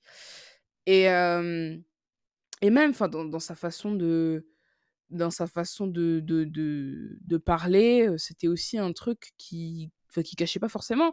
Quand on faisait les courses pour acheter à manger, il était là: «Ah ça c'est trop cher, non on va pas prendre ça, ça c'est trop cher». Mais heu, quand on voyait enfin voilà, quand il voyait des chaussures ou des machins qui coûtaient un bras, était là: «Oui mais bon, c'est la marque hein, heu, faut mettre le prix pour la marque et tout». Donc donc heu, c'est un petit peu le contexte que j'ai. C'est le contexte que j'ai, que c'est le contexte financier que j'ai et et vous voyez, vous voyez les enfants, les enfants normaux, les histoires d'argent de poche et tout, nous, il y avait pas ça chez nous. Mon daron, des fois, il nous donnait un petit billet par-ci par-là, où il disait: «Bon, je vais vous donner de l'argent de poche» et puis il le faisait un mois et puis il le faisait plus après. Du coup, j'ai en fait, j'ai pas j'ai pas eu d'éducation financière. J'ai eu aucune éducation financière. Heu, on m'a jamais appris à gérer mon argent. Tout ce que en fait, tout ce que j'avais comme base, c'était un petit peu, vous savez cette mentalité de pauvre? Genre en mode, «Eh, heu, calculer les prix, compter les poids, voler dans les» eh putain ma daronne elle faisait ça. Quand tu vas, au truc de de pèse, quand tu pesais tes fruits et tout là, pour, mettre le prix et tout machin. On va dire, bon ma daronne elle prenait 500 grammes de raisin, elle pesait, elle mettait le prix, ensuite elle sortait de son sac 500 autres grammes de raisin et elle rajoutait dans le sac. Ça c'est un truc qu'elle faisait tout le temps, mais voilà. En fait j'avais j'avais tout ce starter pack, «du pauvre» entre gros guillemets, mais je savais absolument pas comment, comment gérer, comment gérer de l'argent et et ça, c'est un truc qui m'a fait qui m'a vraiment, qui m'a beaucoup impactée en grandissant quand j'ai commencé à avoir mes premiers salaires. Mais mais ouais, c'était beaucoup d'importance au matériel et peu d'importance aux aux, aux biens vitaux, quoi. Aux biens vitaux qui peut qui peut nous donner un un minimum de confort de vie. T'en as pas encore conscience, mais à cause de ce genre de comportement, tu vas penser que tu as besoin d'argent pour être heureuse et considérée. Et c'est d'ailleurs pour ça que tu tends à trop dépenser ton argent pour les gens à chaque fois. Parce que tu as l'impression que si tu ne leur offres pas quelque chose de matériel, ils ne t'apprécieront pas. Et et très mais vraiment, enfin, même pas très peu, c'est qu'il y en avait jamais, de de sorties, comme, je sais pas, aller au cinéma, aller au restaurant, des trucs comme ça. Mon daron, quand on lui demandait ça, il disait: «Mais pourquoi faire? Tu vas aller au restaurant, pourquoi faire? Il y a à manger à la maison? Tu vas aller au cinéma, pourquoi faire? On va acheter un DVD?» et et du coup, pendant très longtemps, je je voyais pas l'intérêt d'aller au cinéma. Je pour la première fois de ma vie, je suis allée au cinéma, je crois que je devais avoir quoi? Je devais avoir quoi? 13 ans, 14 ans, un truc comme ça. Et avant ça, quand mes quand mes copines de l'époque, me disaient, «Ouais, viens, on va au cinéma». Je donc tu es tu es là, une bande de 5-6 à traîner et tout. J'étais là: «Mais pourquoi vous voulez aller au cinéma? Pourquoi faire?» et et voilà, en fait, tout était centré sur le matériel et et c'était en fait, tant que tu as du matériel, tu es heureux. Même si même si ta baraque, ressemble à rien, même si ton canapé, est troué, même si tu manges des des pâtes Eco Plus, tant que tu as du matériel, tu es yamb et et bon, voilà, même si, même si, sur certains aspects, on on va dire qu'on manquait de rien, il y avait beaucoup de choses que que je voulais faire qui étaient pas forcément accessibles pour mes parents, quand j'étais, quand j'étais quand j'étais plus jeune. Des trucs qu'ils jugeaient inutiles, genre, je sais pas, je sais pas, je dis de la merde. Quand j'étais petite, je voulais un Tamagotchi, par exemple et mes darons trouvaient ça inutile. En fait, c'était eux qui jugeaient de si c'était utile ou pas, en fonction de de de ce à quoi servait, ce à quoi servait le jouet et il y a plein de petits trucs comme ça que j'ai pas eu quand j'étais plus jeune et en fait, ce qui s'est passé, c'est que bon, bah, voilà, on a passé le collège, heu, j'étais pas à la mode, mais j'étais pas une has-been non plus. On est arrivé au lycée Et là, en fait, en fait, ça augmente en standard à chaque fois. C'est-à-dire que quand tu rentres dans le lycée, tu te dois d'être quelqu'un. Si t'es pas quelqu'un, euh, c'est vraiment compliqué. Et, euh, et au lycée, pff, en plus, j'étais quoi? Je faisais, je faisais un bac pro artistique. Donc, il fallait acheter les, les, les marqueurs, les machins, les feuilles, les trucs et tout. Ça- Déjà, ça coûtait une blinde. Mon, père, il était énervé quand on faisait les, les courses. Quand on faisait les courses du. du, tu sais, les, les- Comment on appelle ça? Les fournitures scolaires et tout. Il était trop énervé. Il était trop énervé de dépenser autant d'argent. Et, euh, et en plus, quand je demandais les vêtements, les machins, voilà, mon daron, il serrait son crâne. Et en fait, je me débrouillais par-ci par-là. En fait, je me débrouillais par-ci par-là. Je sais plus comment, mais je sais que j'ai grappillé de l'argent. Euh, je crois que je vendais des trucs. Franchement, je sais plus comment, mais je sais que j'avais, je me faisais des petits billets par-ci par-là. Et avec cet argent-là, euh, j'allais m'acheter, j'allais m'acheter des chaussures euh, pour être un peu à la mode ou voilà, des trucs comme ça, quoi. Et, euh, en plus, c'était bah, c'était à cette période-là que j'ai commencé un petit peu à développer mon style. C'était la période swag. Ok? On était tous swag. On devait avoir une paire de Jordan au pied. On devait avoir une chemise de bûcheron attachée jusqu'en haut. En fait, je pense que vous réalisez pas à quel point le clip euh, Loyal de Chris Brown nous a tous influencés. Mais du coup, ouais, il y avait des standards à remplir et je faisais vraiment en sorte de les remplir. Et, euh, et enfin voilà, c'est un truc d'assez aussi euh, d'assez satisfaisant de de- d'être validé, d'être validé socialement. Et il y avait des gens, franchement, j'étais au lycée, il y avait des gens qui me disaient Putain, j'aime trop ton style, toi. J'étais là, ouais, ouais, je sais, ouais, je sais. Alors que chez nous, là, à l'instant T, là, chez nous, il y avait rien dans les placards. Il y avait rien dans les placards. Mais j'avais la dernière paire. J'avais la dernière paire et je moulais. Et, c'est un sentiment, euh, c'est un sentiment que j'ai encore aujourd'hui. hein. Mais, euh, mais voilà, euh, le lycée, je, grappille à gauche à droite pour pouvoir, pour pouvoir faire de l'argent et puis m'acheter les habits, les machins, les trucs. Et, et bah, le lycée se termine et, et je commence à taffer. Je commence à taffer. En fait, j'ai commencé un, un, un, ba- un bac, pro, un BTS en alternance que j'ai que j'ai pas j'ai pas fini. Je crois que je suis restée là-bas quoi un, semestre, un truc comme ça. Mais mais du coup ouais, enfin j'ai pas je l'ai pas fini. Et déjà j'avais touché j'avais touché un salaire pour cette, cette alternance-là. C'était quoi 500 balles, un truc de merde. Mais ensuite, euh, comme c'était trop tard pour m'orienter, j'ai travaillé au Monoprix pendant un an. Pendant un an, je fait au Monop et tout, dans le rayonnage, voilà. Et, euh, et en fait, quand tu as ton premier salaire, en fait, c'est là où tu te rends compte qui est qui. Vraiment, c'est là où tu te rends compte qui est qui. Mais euh, en fait, je touchais quoi? Je je touchais un SMIC. Je touchais un SMIC, j'étais en 35 heures. Et j'y vais chez mes parents. J'avais pas de loyer à payer. Mes darons m'ont demandé de contribuer euh, seulement quelques mois après, après que j'ai que j'ai commencé à travailler. Putain, j'ai un flash. En fait, l'argent que je faisais au lycée, c'était la bourse. Voilà. C'était la bourse. C'était la bourse. Mais mes darons prenaient pas ma bourse. Je, sais qu'il y a certains parents qui prennent la bourse à leur, à gosse. Je trouve ça pas ouf. Mais bon. Mais du coup, ouais, j'avais de la bourse et, et c'était avec ça que je faisais mes petites sorties, mes petits machins. Bref, revenons à nos moutons. Euh, T'es là, t'as 1200 euros pour Watt. T'as 1200 euros pour toi toute seule. Tu n'as jamais géré d'argent de ta vie et tu n'as aucun frais à payer. En fait, tu pètes un plomb. Et c'est ce que j'ai fait, j'ai pété les plombs. Moi seule, aller acheter les vêtements de marque et tout, aller tous les jours, aller au cinéma, aller au restaurant et tout et tout. C'était là mon cool de passer autant de temps dehors. Tu pouvais faire des sorties, mais surtout t'étais pas à la maison. Et l'argent c'est devenu comme une sorte de port de sortie pour toi. Mais la meilleure méthode aurait été de te confronter aux vrais problèmes et pas le faire. Et puis ensuite, tu fais rincer tes potes. Là, j'invitais mes potes et tout. C'est moi qui paye, c'est moi qui paye et tout. Et en fait, mon objectif est vraiment, c'était de, en fait, de finir de finir mes sous à la fin du mois. Et des fois, ça me frustrait parce que je dépensais pas assez. Et je mettais rien de côté, hein, les gars. Je mettais vraiment rien de côté.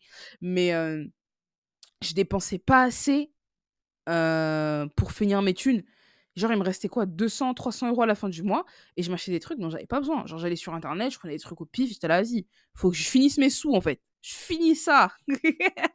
et mes parents, euh, mes parents, bon, ils essaient de donner des conseils, mais en fait, mes parents sont les, les pires personnes pour donner des conseils parce qu'ils vont juste t'accabler et te parler hyper mal. Et ils disaient, mais. Et quand ils me voyaient rentrer avec des sacs HM, des sacs Zara, des machins, des trucs, c'était là, mais, mais pour toi, tu mets jamais d'argent de côté? Il faut mettre de l'argent de côté tout le temps tu dépenses ton argent, arrête de dépenser ton argent et tout, nanana, nanana. Et en fait, quand on parle comme ça, moi, ça me donne carrément pas envie d'écouter. Donc, euh, j'en faisais qu'à ma tête. Et avec le recul, bien sûr que j'aurais dû les écouter. En fait, oui et non. Dans le sens où je suis, je suis OK euh, pour le fait de sécuriser ses arrières et de mettre de l'argent de côté, c'est très important. Mais en fait, je suis convaincue que euh, tu dois avoir cette période où vraiment ton argent, tu, tu le tèges un peu par les fenêtres parce que tu es jeune, t'as pas de loyer à payer, tu peux te permettre d'être insouciant. Tu peux te permettre de, de faire des voyages, de, de, de rincer tes potes, d'aller au restaurant, de payer des verres, de machin. C'est un truc à vivre. Si dès que tu commences à avoir de l'argent, tu commences à te serrer le cul, c'est pas drôle. Donc, euh, j'ai bien profité pendant cette période-là de ma vie, alhamdoulilah. Mais c'est vrai que j'aurais dû commencer à mettre de côté beaucoup plus tôt. Donc bref, mes parents culpabilisaient beaucoup dès qu'ils me voyaient qu'un sac H&M à la main, ils étaient là, oui, tu dépenses trop ton argent et tout, nanana. Et, euh, et j'étais plus renforcée dans leur, j'étais plus renforcée dans le mood, ah si vous connaissez rien à la vie, vous, eh, vous connaissez rien à la vie. et du coup, enfin, moi seule, euh, porter les lourds vêtements avec les lourds prix et tout, manger dans les restaurants, les restaurants, machin, machin. Et euh, en fait, le début, euh, le début de la décadence a commencé lors de mon voyage en Italie. J'étais très axée fashion à cette époque-là de ma vie. Vraiment, je enfin, suivre les les défilés, les dernières sorties des marques et tout machin. En fait, j'idéalisais un petit peu ce mode de vie, heu, où tu portes des habits vraiment qui coûtent le prix d'une maison. Et heu, en fait, j'étais persuadée que pour avoir une certaine élégance et une certaine classe, tu devais mettre le prix. Et j'étais vraiment une wannabe, heu une wannabe influencer, une wannabe styliste. Enfin voilà, je voulais vraiment faire partie de ce milieu-là. C'était un truc où je me disais, je mérite d'être là. Euh, j'ai un sens du goût euh, indéniable. Et, et voilà, j'allais, j'étais avec mon, mon meilleur pote, euh, mon ancien meilleur pote, qui était photographe. On allait au défilé, enfin, on allait devant les portes des défilés, et puis se faire prendre en photo, poser, puis aller faire des shootings pour l'Instagram et tout. Je cultivais vraiment ce, cette image. Je cultivais une image de meuf qui sait s'habiller et qui s'habille bien. Et, et, un jour, je parle avec, je parle avec bah, du coup, mon ancien meilleur pote et je lui dis, je dis, il y a la Fashion Week à Milan bientôt. Et il me fait, bah ouais, j'y vais. Je lui dis, mais comment ça, tu y vas? Il fait, bah ouais, je j'ai pris, j'ai pris un congé et tout de mon taf et puis je vais à Milan là pour la Fashion. Et il me fait, vas-y, tu peux venir si tu veux. J'étais là, mais ouais, je suis grave chaude. Et, donc, du coup, à cette époque-là, euh, à cette époque-là, euh, je travaillais plus. Euh, je travaillais plus au Monoprix. Je travaillais plus au Monoprix. J'avais commencé la fac et j'étais en pas en alternance. Que je raconte? J'étais, je travaillais au, Domino's Pizza. je travaillais au Domino's Pizza en temps partiel. Voilà. Je travaillais en temps partiel au Domino's. Et, et très vite, j'ai demandé, j'ai demandé des congés sans solde à mon, à mon patron, à mon manager. Et j'étais là, ouais, je vais aller à Milan et tout, je vais aller à Milan. Et enfin, je touchais, franchement, je touchais des miettes. Hein. Je touchais la bourse. C'était quoi? Je crois que la bourse, c'était 200 balles. Et je touchais un petit salaire de 300, 400 euros. Non, je pense que c'était 400. Entre 400 et 500 euros au Domino's, parce que j'étais en, en 24, 25 heures, je crois. Je sais plus. Mais je sais que je touchais pas plus de 500 euros. Et, euh, et j'avais, en fait, j'avais pas économisé rien parce qu'il m'a prévenu vraiment au dernier moment. Donc, euh, j'ai pas eu le temps d'économiser. Et puis moi, j'économisais jamais de l'argent. Donc, euh, du coup, bah, juste, j'étais là, YOLO, hein, YOLO.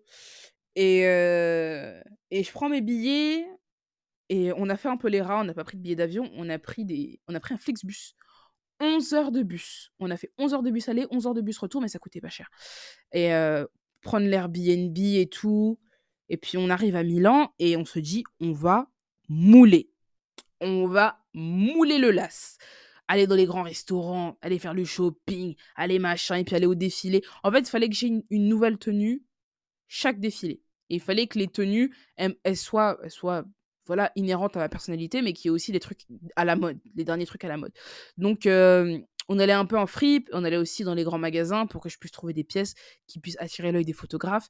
Et on allait à combien de défilés? Je crois qu'on allait à 4 ou 5 défilés. Et à chaque fois, je devais avoir une nouvelle tenue. Donc, en fait, ça coûtait cher. Puis en plus, les restaurants et puis les machins. Et en fait, ce qui s'est passé, c'est qu'au bout du quatrième jour, euh, je suis tombée en sèche. Je suis tombée en sèche d'argent. Et j'ai pris une décision. J'ai pris une décision stupide, irréfléchie, qui me suit encore aujourd'hui. Euh, je vous remets le contexte. Je n'ai eu aucune éducation financière et économique. Je ne savais absolument pas comment gérer mon argent et je ne connaissais absolument pas non plus euh, toutes les offres que pouvait, euh, que pouvait euh, proposer ma banque. Voilà. Donc, je vous, je vous porterai ça. On était dans une friperie et je voulais m'acheter un manteau. Le manteau, je crois, coûtait 90, 90 balles, 100 balles, je sais plus. Un long manteau en fourrure rouge.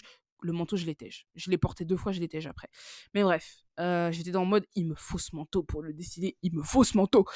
Du coup, on arrive à la caisse. J'essaie de payer et ma carte, elle passe pas. Elle passe pas une fois. Elle passe pas deux fois. Je check mon appli bancaire, je vois faire moins 300 euros.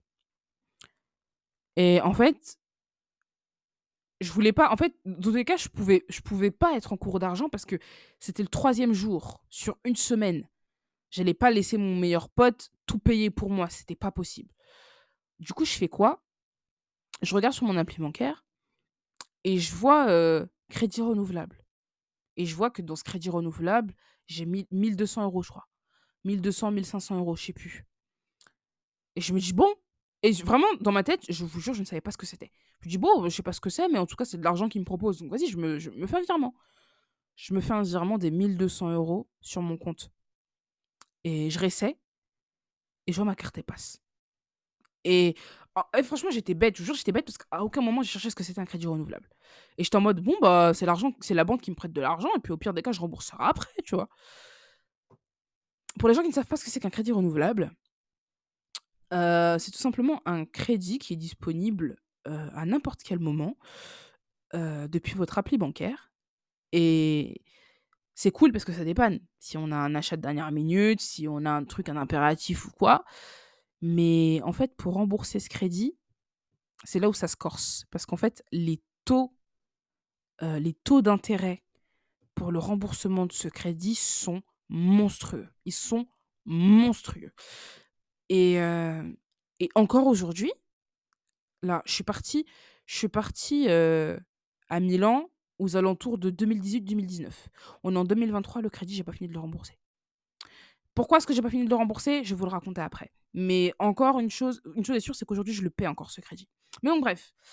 Euh, je vois que j'ai- j'ai 1200 euros, donc je me dis, bon, bah, cool, euh, la mala n'est pas finie. Donc euh, voilà, beaucoup, beaucoup dépensé et tout et tout. Et puis voilà. On rentre, sur Paris. Et, et je me souviens, c'était l'époque Covid et tout, bref. Ensuite, il y a le confinement, les machins, les E. Et ça se passe tellement mal avec mes parents que je me dis, il faut que je me casse. Faut que je me casse.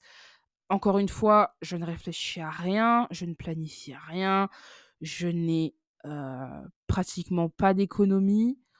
Je me dis juste qu'il faut que je parte. En fait, c'était un impératif mental. C'est-à-dire que avec du recul, même si c'était clairement irréfléchi. En fait, je pense que j'aurais pas fait les mêmes choix de vie. Dans le sens où je serais pas partie à Milan. J'aurais économisé pour mieux partir de chez moi. J'étais certes pas prête, économiquement, mentalement, euh, dans tous les sens du terme. J'avais pas fini mes études, je savais pas ce que je voulais faire de ma vie. Et je pense que c'est aussi euh, la raison pour laquelle je suis autant perdue maintenant. C'est que j'ai pas pris le temps de savoir ce que je voulais, de finir mes études proprement avant de partir et d'avoir un travail stable. Je me suis dit, vas-y, je vais, je, vais, eh, je, vais, je vais apprendre sur le tas. Mais quand tu as un loyer à payer, c'est pas forcément évident. Mais bref, je pense que en fait, c'était une question de vie ou de mort. C'est-à-dire que j'avais atteint un stade de pression mentale et psychologique qui était tellement intense que si je restais encore chez mes parents, j'allais me foutre en l'air. Et c'est vraiment pas des blagues. C'est vraiment pas des blagues. Le confinement, là, non, c'était des cris. En fait, je fuyais constamment de chez mes parents euh, en sortant, en allant boire des verres, en allant je sais pas où, en boîte, en machin, un truc. Parce qu'en fait, je voulais pas passer du temps chez eux, parce que ça se passait toujours mal. Et le confinement a fait en sorte qu'on était tout le temps ensemble. Et ça m'a fait réaliser que je pouvais plus tenir, en fait. Je pouvais plus. Et, euh, et j'ai aussi réalisé, paradoxalement, que, euh, que mon besoin d'avoir autant de matériel, c'était aussi un petit peu pour fuir le quotidien. Heu, c'était aussi des dépenses impulsives. Enfin, dès que je me sens triste, hop, je vais m'acheter un truc. Et dans ma tête, je me dis que j'en ai besoin, alors que j'en ai absolument pas besoin. Et puis, hem et puis je commençais à développer des signes, de ma pathologie mentale que j'ai maintenant.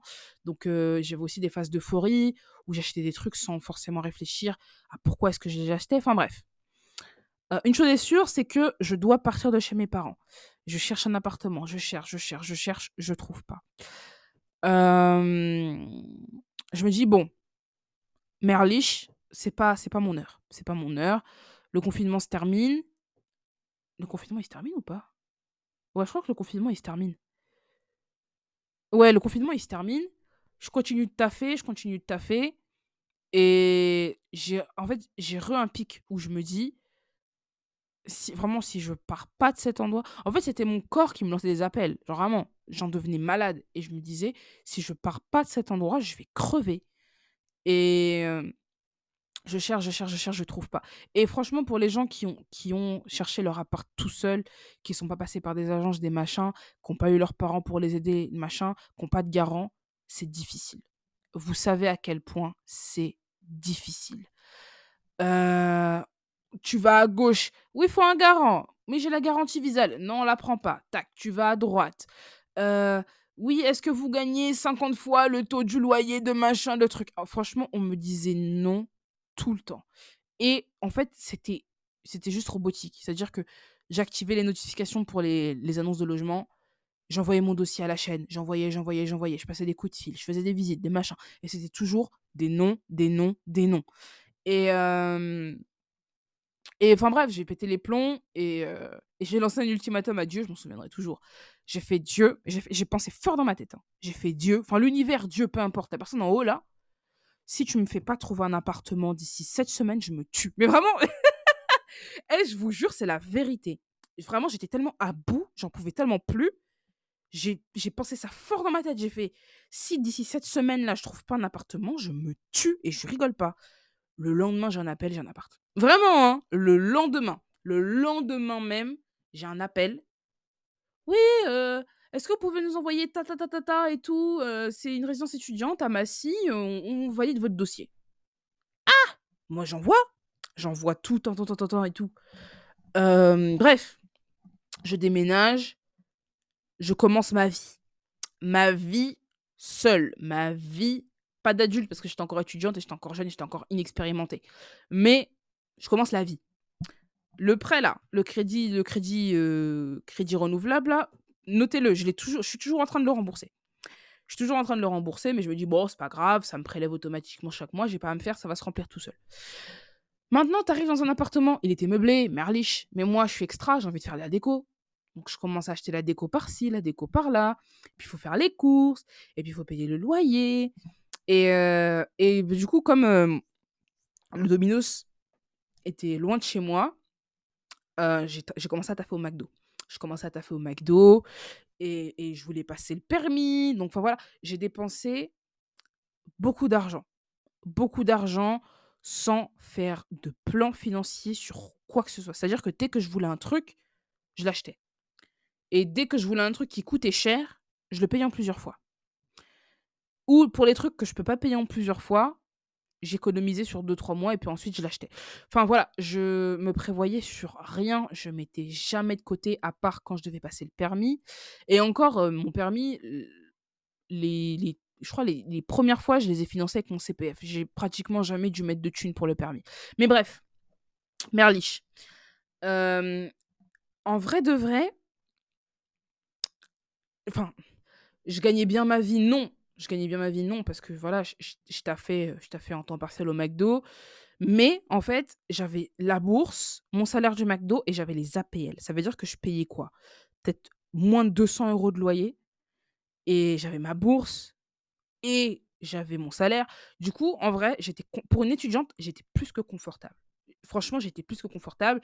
Heu, après avoir payé mon loyer, j'avais facile 900 voire 1 000 € pour le mois et et enfin, je je mettais pas de côté, je dépensais sans compter, heu, les Uber Eats ou faire des courses, mais vraiment des courses, mais pas stratégiques du tout. Et en fait, ce qui s'est passé, c'est que pendant quelque temps, je me suis retrouvée en HES. C'est-à-dire qu'à la fin du mois, j'avais vraiment plus rien et j'avais plus j'avais plus d'argent pour manger, j'avais plus d'argent pour quoi que ce soit et au lieu de me remettre en question au lieu de me remettre en question, et de changer ma façon de dépenser mon argent, je tapais dans mon crédit renouvelable. Ça veut dire qu'en fait, je remettais des sous, je remettais des sous, je remettais des sous et je tapais dedans à chaque fois que j'avais une galère et que je devais acheter un truc ou quoi et heu, j'avais pas encore conscience à cette époque-là du taux du taux de remboursement qui était pris à chaque mensualité et moi, du coup, je pensais que, genre, je prenais 100 €, je remettais 100 € le mois prochain on était bon. Sauf que la réalité, c'est que je prends 100 €, je remets 150 € et les 100 € sont remboursés. C'est-à-dire qu'il y avait des taux de baiser, mais j'étais pas au courant. Donc du coup, heu, je prends, j'enlève, je prends, j'enlève, je prends, j'enlève et pendant un moment, j'étais vraiment décidée à passer le permis. Donc heu, je me dis: «OK, heu, il me faut des thunes pour une voiture» et je me dis: «Si j'ai déjà la voiture, il y a que ça me motive encore plus à réussir le permis». Donc j'appelle le service du crédit renouvelable et je leur dis: «Ouais, est-ce que vous pouvez, pousser un peu plus, le solde et me l'augmenter à 2 000 balles?» Le gars, il se pose aucune question sur il me pose aucune question. Il me demande pas mes revenus, il me demande pas quelle quelle, situation sociale j'ai, il me demande rien, il me dit juste: «OK» et genre je vois sur l'application, je passe à 2 000 balles. Pas Retirer les 2 000 €, les foutre sur mon compte. Je regarde des voitures par-ci par-là et tout et entre temps, bref, j'ai pas le permis. Donc du coup, cet argent-là, au lieu de le remettre dans mon crédit, qu'est-ce que je fais? Je le dépense. La mala, les sorties, s'acheter un ordinateur, s'acheter les machins, le micro avec lequel je vous parle.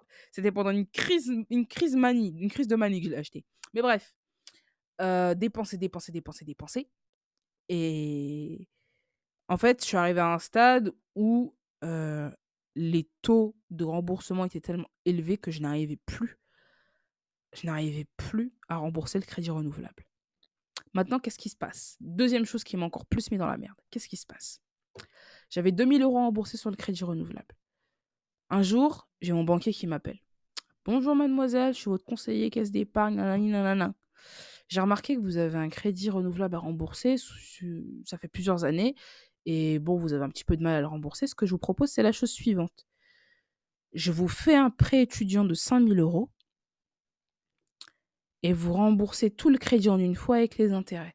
Comme ça, hop, il vous reste un petit peu de sous parce que je crois, heu, avec les intérêts, ça allait faire un truc comme, heu, 3 000 €, 3 000, 3 500. Il vous reste un peu de sous, vous les laissez vous les utilisez pas, vous les vous les laissez dans le prêt là et vous remboursez le prêt que je vous ai donné petit à petit. C'est un prêt étudiant, il y a pas de taux et tout machin, c'est c'est grave bénéfique pour vous. Moi j'étais là: «Bah OK, OK Merlich, vas-y, vas-y». J'envoie les papiers et tout machin. Le boug, il m'envoie les thunes. 5 000 € sur mon compte. Mais j'ai vrillé! J'ai vrillé les gars! Bien sûr que j'ai vrillé et puis en plus de ça, j'ai une phase maniaque incontrôlable. Donc en fait, ce qui s'est passé, c'est quoi? C'est que j'ai remboursé le prêt, le crédit, heu, renouvelable. J'ai foutu le reste de l'argent sur mon compte, dépensé l'argent. Ensuite, en fait, c'ét c'était jamais assez. J'avais toujours besoin de plus. Donc ce qui s'est passé, c'est que l'argent que j'avais remboursé de mon crédit renouvelable, je l'ai foutu sur mon compte et je l'ai dépensé aussi. Du coup, j'avais accumulé une dette de 5 000 € plus 2 000 €. J'avais 7 000 € sur ma tête. 7 000 € sur ma tête et je dépensais mes sous tellement n'importe comment que pendant pendant 2 mois, j'avais plus de téléphone parce que j'arrivais pas à payer ma facture de téléphone. J'ai partout gratté gratté la wifi et tout, demandé les partages de connexion, ne pas pouvoir passer d'appels, ne pas pouvoir envoyer des SMS et tout machin, heu, des loyers en retard, des trucs parce que je dépensais mes thunes de manière complètement débile et j'avais aussi mes phases maniaques où je dépensais mon argent dans des trucs dont je n'avais pas besoin et franchement, les gens ont du mal à comprendre ce que c'est qu'une phase maniaque. Heu, pour vous illustrer, j'ai des besoins, j'ai des obsessions pour des objets et je me dois de dépenser mais sans compter pour ces objets. Heu, pour les gens qui me suivent sur Instagram pendant un moment déjà, j'ai développé une obsession pour les pistolets Nerf et je me suis retrouvée en fait, je suis dans l'euphorie. Je suis en mode: «Tain, il me le faut, il me le faut, il me le faut» et un matin, je me suis retrouvée dans mon appart avec 7 pistolets Nerf et je les ai regardés et c'est à ce moment-là où je me suis dit: «Meuf, tu vas pas bien. Ce que tu es en train de faire là, c'est pas toi». Et quand tu quand tu te rends compte, en fait, de tout ce que tu as fait pendant ta phase maniaque, pouf, tu tombes en dépression. Et en dépression, qu'est-ce que je fais? Je mange. Donc du coup, Uber Eats, Uber Eats, Uber Eats. En fait, déjà, ma condition mentale fait en sorte que je suis prompte à dépenser de l'argent n'importe comment. Mais en fait, j'avais aussi le fait que je ne savais pas gérer mes thunes. Donc, c'était une spirale, mais catastrophique. Et je me retrouvais tout le temps dans la merde. Alors que j'avais des revenus qui étaient plus que confortables pour une étudiante de mon âge. Mais j'étais tout le temps, tout le temps dans la merde. Et je me remettais jamais en question. Et j'avais un peu la folie des grandeurs. C'est-à-dire que je me disais, ouais, euh, moi plus tard, je serai riche. Moi, je serai riche. Moi, dans tous les cas, la vie de pauvre, c'est pas pour moi. Sauf qu'en fait, tu, personne ne devient riche en dépensant toutes ses thunes. Genre, les gens qui se font eux-mêmes et qui deviennent riches, je parle pas des gens qui gagnent au loto, je parle pas des gens qui ont une grosse somme d'un coup. Les gens qui grandissent les échelons et qui deviennent riches, ce sont des gens qui se serrent les couilles. Vraiment, ce sont des gens qui ne dépensent pratiquement rien, qui ne s'octroient aucun loisir et qui taffent et qui taffent et qui taffent. Et moi, c'était tout l'inverse. J'en branlais pas une et je dépensais tout ce que j'avais. Et, euh, et en fait, euh, quand euh, je me suis retrouvée avec 7000 euros sur ma tête, j'ai commencé à réaliser. J'ai commencé à réaliser que c'était chaud. Que c'était chaud et qu'en fait, les, les décisions que je prenais étaient irréversibles. Et, et que, en fait, si je continuais comme ça, je pouvais me retrouver à la rue. Et, et, et j'ai commencé à regarder des TikTok. C'est con, mais on apprend beaucoup de choses sur TikTok. J'ai commencé à regarder des TikTok sur, sur l'éducation financière, sur comment se responsabiliser par rapport à l'argent.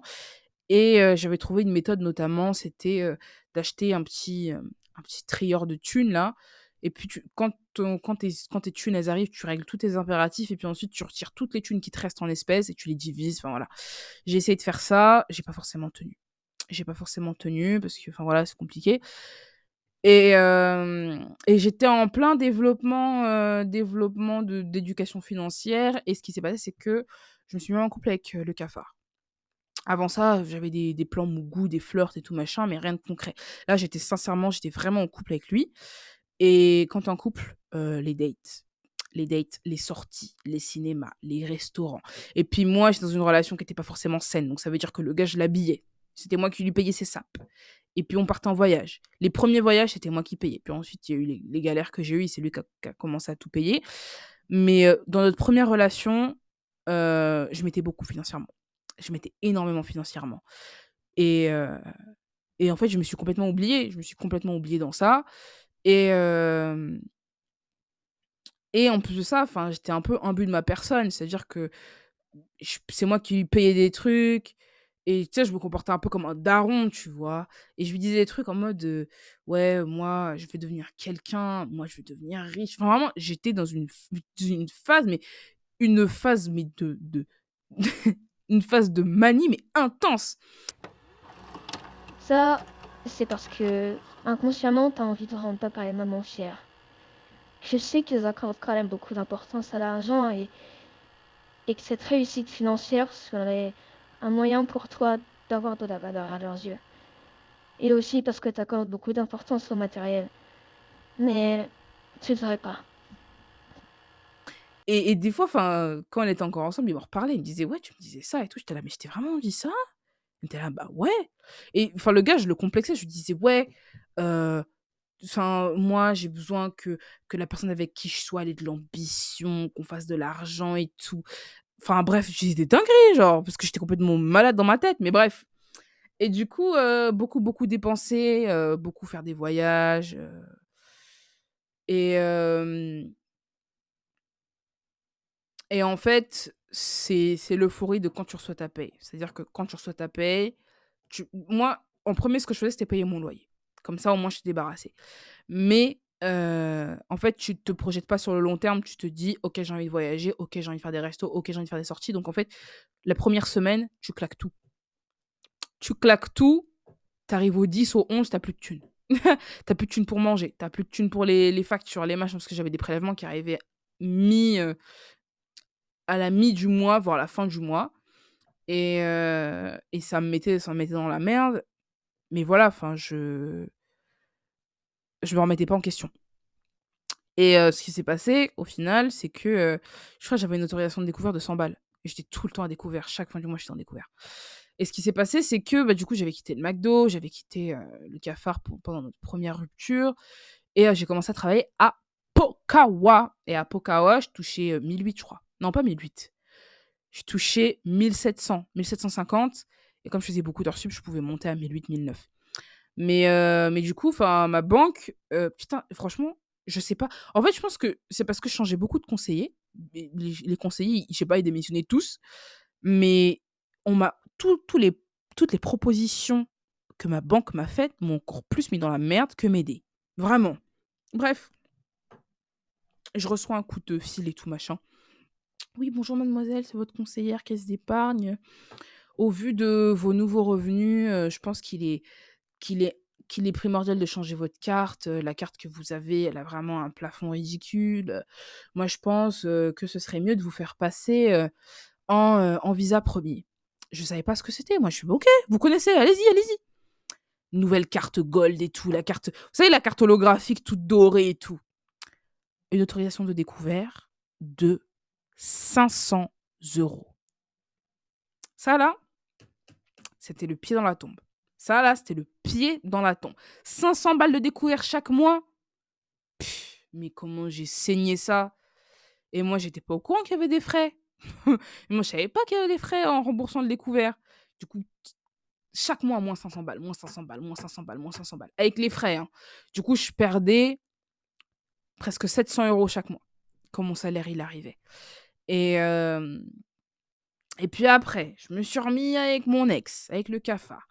Et, et s'en est suivi, s'en est suivi ma, dégringolade et la perte de mon taf et, et mes, ma, mon année, presque mon année de dépression. Donc j'avais pratiquement plus aucun revenu. Je faisais des petits tafs par-ci par-là, mais j'avais pratiquement plus aucun revenu. Et comme c'était lui qui a apporté les sous, et qui t'a fait, c'était un petit peu moi qui gérais sa carte. C'est-à-dire qu'il laissait sa carte et puis c'est moi qui faisais les dépenses si j'avais besoin, etc. etc. Et, et c'est à partir de là que j'ai commencé un peu plus à me responsabiliser par rapport aux thunes. Bizarrement, c'était quand c'était pas les miennes. Mais, mais en fait, bah voilà, fallait faire les courses, il y avait des factures à payer. Donc je m'organisais un peu, j'étais là, ok, on est deux. c'est c'est tant d'argent qu'on va recevoir sur le mois. Ok, il faut que je fasse ça comme ça, comme ci, comme ça. Et, et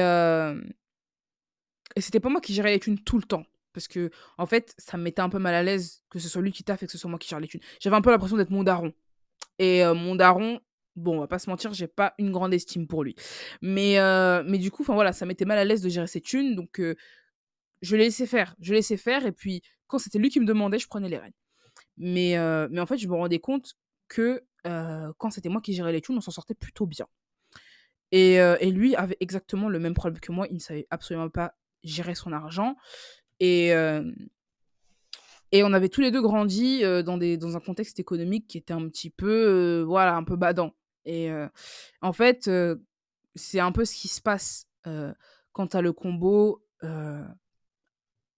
pauvreté, entre gros guillemets, et, et absence d'éducation financière, c'est que quand tu reçois tes premières thunes, tu veux rattraper cette enfance que tu n'as pas forcément eue sur tous les trucs, tous les trucs qu'on ne pouvait pas t'offrir. Et, et c'est ce qui s'est passé en fait. C'est ce qui s'est passé pour nous deux. Et enfin, ça faisait pas forcément bon ménage qu'on soit ensemble parce que parce que bah du coup, enfin, tout le temps vouloir voyager, tout le temps vouloir s'acheter des trucs, faire les grosses sorties et tout. Et et on avait plus forcément de thunes les dernières semaines du mois. Mais, mais voilà, j'ai commencé un petit peu plus à, à, me responsabiliser parce qu'en fait, je me disais, j'avais un peu cette mom vibe dans le sens où, heu, c'est drôle parce que dans les premières relations, j'avais des dad vibes et dans dans la deuxième j'avais des mom vibes. Mais bref, j'étais dans ce mood où je me disais, hem: «En fait, faut qu'il y ait l'un de nous 2 qui soit responsable». Parce que tous les 2 on n'est pas on est on est irresponsables tous les 2 mais du coup, on va couler. Donc faut qu'il y en ait un de nous qui soit responsable et du coup, j'ai pris ce rôle-là et heu et lui, il taffait et et moi, heu, quand il me laissait gérer, je gérais les thunes et on s'en sortait plutôt bien. Mais voilà, en fait, il y avait de la restriction parce que tu peux pas t'acheter tout ce que tu veux quand tu veux et moi, la restriction, heu, j'ai du mal. J'ai du mal en fait, j'ai du mal au avec le non. J'ai du mal avec le non de manière générale, j'aime pas le rejet et la restriction, ça en fait partie. Heu et c'est pour ça que, notamment, je suis dans la merde autant de fois. Et et enfin, du coup, voilà. Et puis ensuite, il s'est passé ce qui s'est passé, voilà, heu, l'arc, heu, Zézé à la street, missile sans domicile. Et j'ai retrouvé du taf. Et et là, bah, du coup, je suis là où je suis aujourd'hui. Et la mission c'est de rembourser mes crédits parce que j'ai 2 crédits sur ma tête. Bon, entre temps, j'ai je les ai remboursés. Enfin, pas tous, mais je les ai remboursés, on va dire, à un peu plus de 40% les 2. Donc heu, c'est cool. Mais voilà, hem, là là là, l'important pour moi, c'est vraiment de de me stabiliser financièrement et heu, de rembourser mes crédits. Et je pense très sincèrement que quand j'aurai plus de crédits sur ma tête, je serai beaucoup plus allégée. Parce que là, par mois en dette, en crédit, parce que quand j'ai eu ma phase où j'avais pas de taf, j'ai accumulé des dettes auprès de de Fitness Park, auprès d'UGC, parce que c'était moi moi seule, j'avais pas de travail, mais moi seule, j'avais les lourds abonnements, hein. Mais du coup, ouais, j'avais accumulé pas mal de dettes par-ci par-là, heu et heu, là, mensuellement, heu, enfin, j'ai, je pense, entre 300 et 350 € qui partent en dette, en crédit à rembourser, en truc, en machin et c'est pas rien, c'est pas rien. C'est de l'argent que j'aurais pu mettre de côté. Donc heu, j'essaie d'être, heu d'être plus disciplinée envers moi-même, mais c'est compliqué. Je vous cache pas, c'est compliqué parce que je gagne encore plus d'argent qu'avant. Et en fait, je me fais violence pour mettre des sous de côté, sauf que pendant le mois, je tape dedans et on va on va prendre un exemple, si je mets 1 000 € de côté, à la fin du mois, il à la fin du mois, il va m'en rester 600 et en fait, le fait déjà qu'il me reste des thunes à la fin du mois, c'est cool. On va pas se mentir, c'est cool.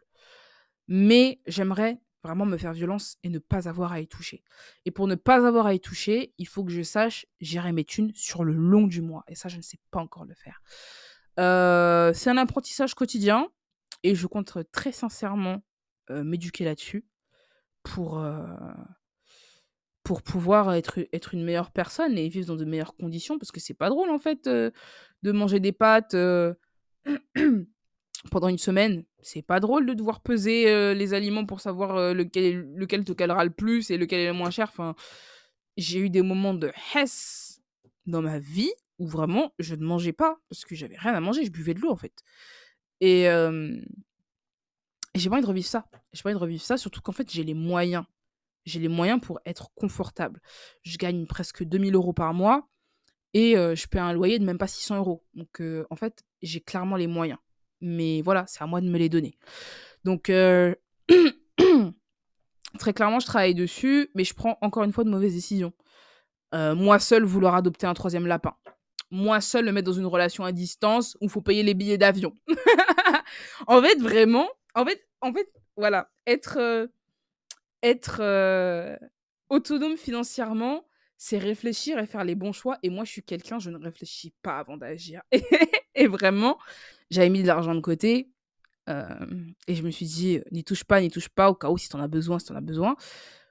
J'ai dû taper dedans, j'ai dû taper dedans parce que ma meuf, elle arrive, il faut que je la mette bien, il faut enfin voilà, quoi. Et et en plus de ça, enfin, elle va revenir en décembre, faudra encore que je tr trouve des thunes pour quand on va se capter et après, moi, faudra que j'aille la voir, donc faudra que je paye j'avance un billet d'avion, enfin voilà, les grosses, grosses dépenses. Les lourdes, lourdes dépenses. Mais en fait, je suis sûre qu'il y a un juste milieu entre se serrer le cul et manger des pâtes tous les jours et vivre la vida loca. Je pense que je pourrais trouver un juste milieu, mais qu'il faut juste que je m'organise. Mais mais où j'en suis maintenant financièrement, c'est un peu compliqué. C'est un peu compliqué et et j'apprends, j'apprends toujours, j'apprends de mes erreurs et et et j'espère très sincèrement pas devenir riche parce que mes objectifs ont changé, mais être confortable et ne manquer de rien à la fin du mois. Et en vrai, ça, c'est possible. Il faut juste que j'apprenne à le faire. Et en fait, moi, je suis de la team, on peut se faire plaisir sans se mettre dans la merde. Et et c'est un truc qui s'apprend et vraiment, enfin, je vous invite à vous renseigner sur l'éducation financière, à ne surtout pas contracter de crédit, s'il vous plaît. Et fuyez les paiements plusieurs fois. À part si c'est quelque chose d'impératif dont vous avez besoin. Je sais pas, un ordinateur parce que vous travaillez à la fac et que machin ou quoi. Sinon, les paiements plusieurs fois, fuyez-les. Parce que moi, j'en ai accumulé beaucoup et ça m'a mis dans la merde. Ça m'a clairement mis dans la merde. Plusieurs fois, hein. Plusieurs fois, la banque, elle m'a dit euh, Oui, attention, on va au fichier Banque de France. Hein. Et puis, je, me démerdais à trouver des thunes pour rembourser mon découvert. Mais en fait, ça me pend au nez d'être interdit bancaire. Bon, là, plus maintenant parce que j'ai appris de mes erreurs. Mais bon, je suis pas l'abri de refaire une, une crise de manie et puis dépenser toutes mes thunes. Mais en tout cas, quand je suis stabilisée sous médicaments, j'ai compris mes erreurs. Mais voilà, je vous déconseille de faire des crédits, vraiment. Euh, pas de crédit, pas d'achat en plusieurs fois. Euh, si vous avez le cœur gros comme moi et que vous aimez tout le temps inviter les gens, les machins et tout, dosez. Et prêtez pas de l'argent à n'importe qui. Moi, j'ai prêté de l'argent à n'importe qui. Ces gens-là, je ne les connais plus aujourd'hui. Et je n'ai jamais revu la couleur de mon argent. Donc, euh, en fait, c'est un peu inhérent à votre personnalité, mais parfois, il faut savoir être égoïste. Et, et parfois, faut penser sur le long terme. Je suis la pire personne pour vous donner ces conseils parce que je ne suis pas sûre que je vais les appliquer à l'avenir. Mais en tout cas, euh, les personnes que j'ai vues qui s'en sortaient le mieux financièrement, que j'ai croisées dans ma vie, c'était des gens qui, euh, qui voyaient sur le long terme et qui n'agissaient pas sous l'impulsion. Je vais faire beaucoup de recherches. Je vais faire beaucoup de recherches pour vous, pour vous fournir un épisode dans la saison 3 qui vous donnera les bases sur l'éducation financière, pour vous donner les tips pour bien gérer votre argent. Mais là, à l'heure actuelle, c'est les seuls conseils que je peux donner. c'est les seuls conseils que je peux donner. Et si vous êtes en phase où vous voulez euh, économiser, ne vous serrez pas, en fait, ne vous coupez pas les vivres parce que moi, c'est ce que je faisais quand je voulais économiser. Je ne sortais plus, je ne payais plus rien d'autre à part de la bouffe pour me nourrir. Et en fait, j'étais tellement, tellement, je me serrais la ceinture qu'un jour, je pétais les plombs, je m'achetais 300 euros, euh, je sais pas, de, de vêtements. Parce que, en fait, je m'étais tellement retenue que je pouvais plus. Et il faut pas faire ça. faut juste serrer un peu les vannes, mais pas les fermer complètement. Et, éviter d'être en couple. Éviter d'être en couple. Être en couple et mettre de l'argent de côté, ça, ça fait pas mon ménage. Clairement. Clairement. Mais, mais j'espère, franchement, j'espère sincèrement que vous n'avez pas de problème financier parce que ça, avoir des problèmes de sous, c'est un truc qui te troue le cul. Vraiment, c'est un truc, t'endors pas. Moi, des fois, je dormais pas. hein. Je pensais à mon découvert, mon découvert de 600 euros là. Et puis tous les gens qui m'appelaient, oui, vous devez rembourser ça, vous devez rembourser ça. Je dormais pas. J'étais en mode, mais comment est-ce que je vais faire? Et, euh, et c'est une situation que, que j'aimerais sincèrement que les gens évitent. Euh, En fait, avoir des problèmes de thunes, c'est de l'espace dans ton cerveau qui est pris bêtement, que tu peux éviter. Donc, euh, protégez vos sous, mais faites-vous plaisir. J'espère que vous avez aimé cet épisode. Je vous donne rendez-vous peut-être le 23 si je préenregistre un épisode, sinon ce sera le 30 parce que je serai en train de lover pendant la semaine du 23. Euh, ou pas, hein. Comme je vous ai dit, guettez mes stories. Mais, euh, voilà, c'était un plaisir euh, d'avoir pu partager toutes ces petites informations avec vous. J'espère que vous avez aimé l'épisode. N'hésitez pas à me suivre sur Instagram. J'ai déjà donné les Instagrams, je vais pas répéter. Mais n'hésitez pas à me suivre partout où vous pouvez. Moi, de mon côté, je vais essayer d'être assidu, de faire de mon mieux et grandissons ensemble. Voilà. J'espère que ça vous a plu. Enjoy.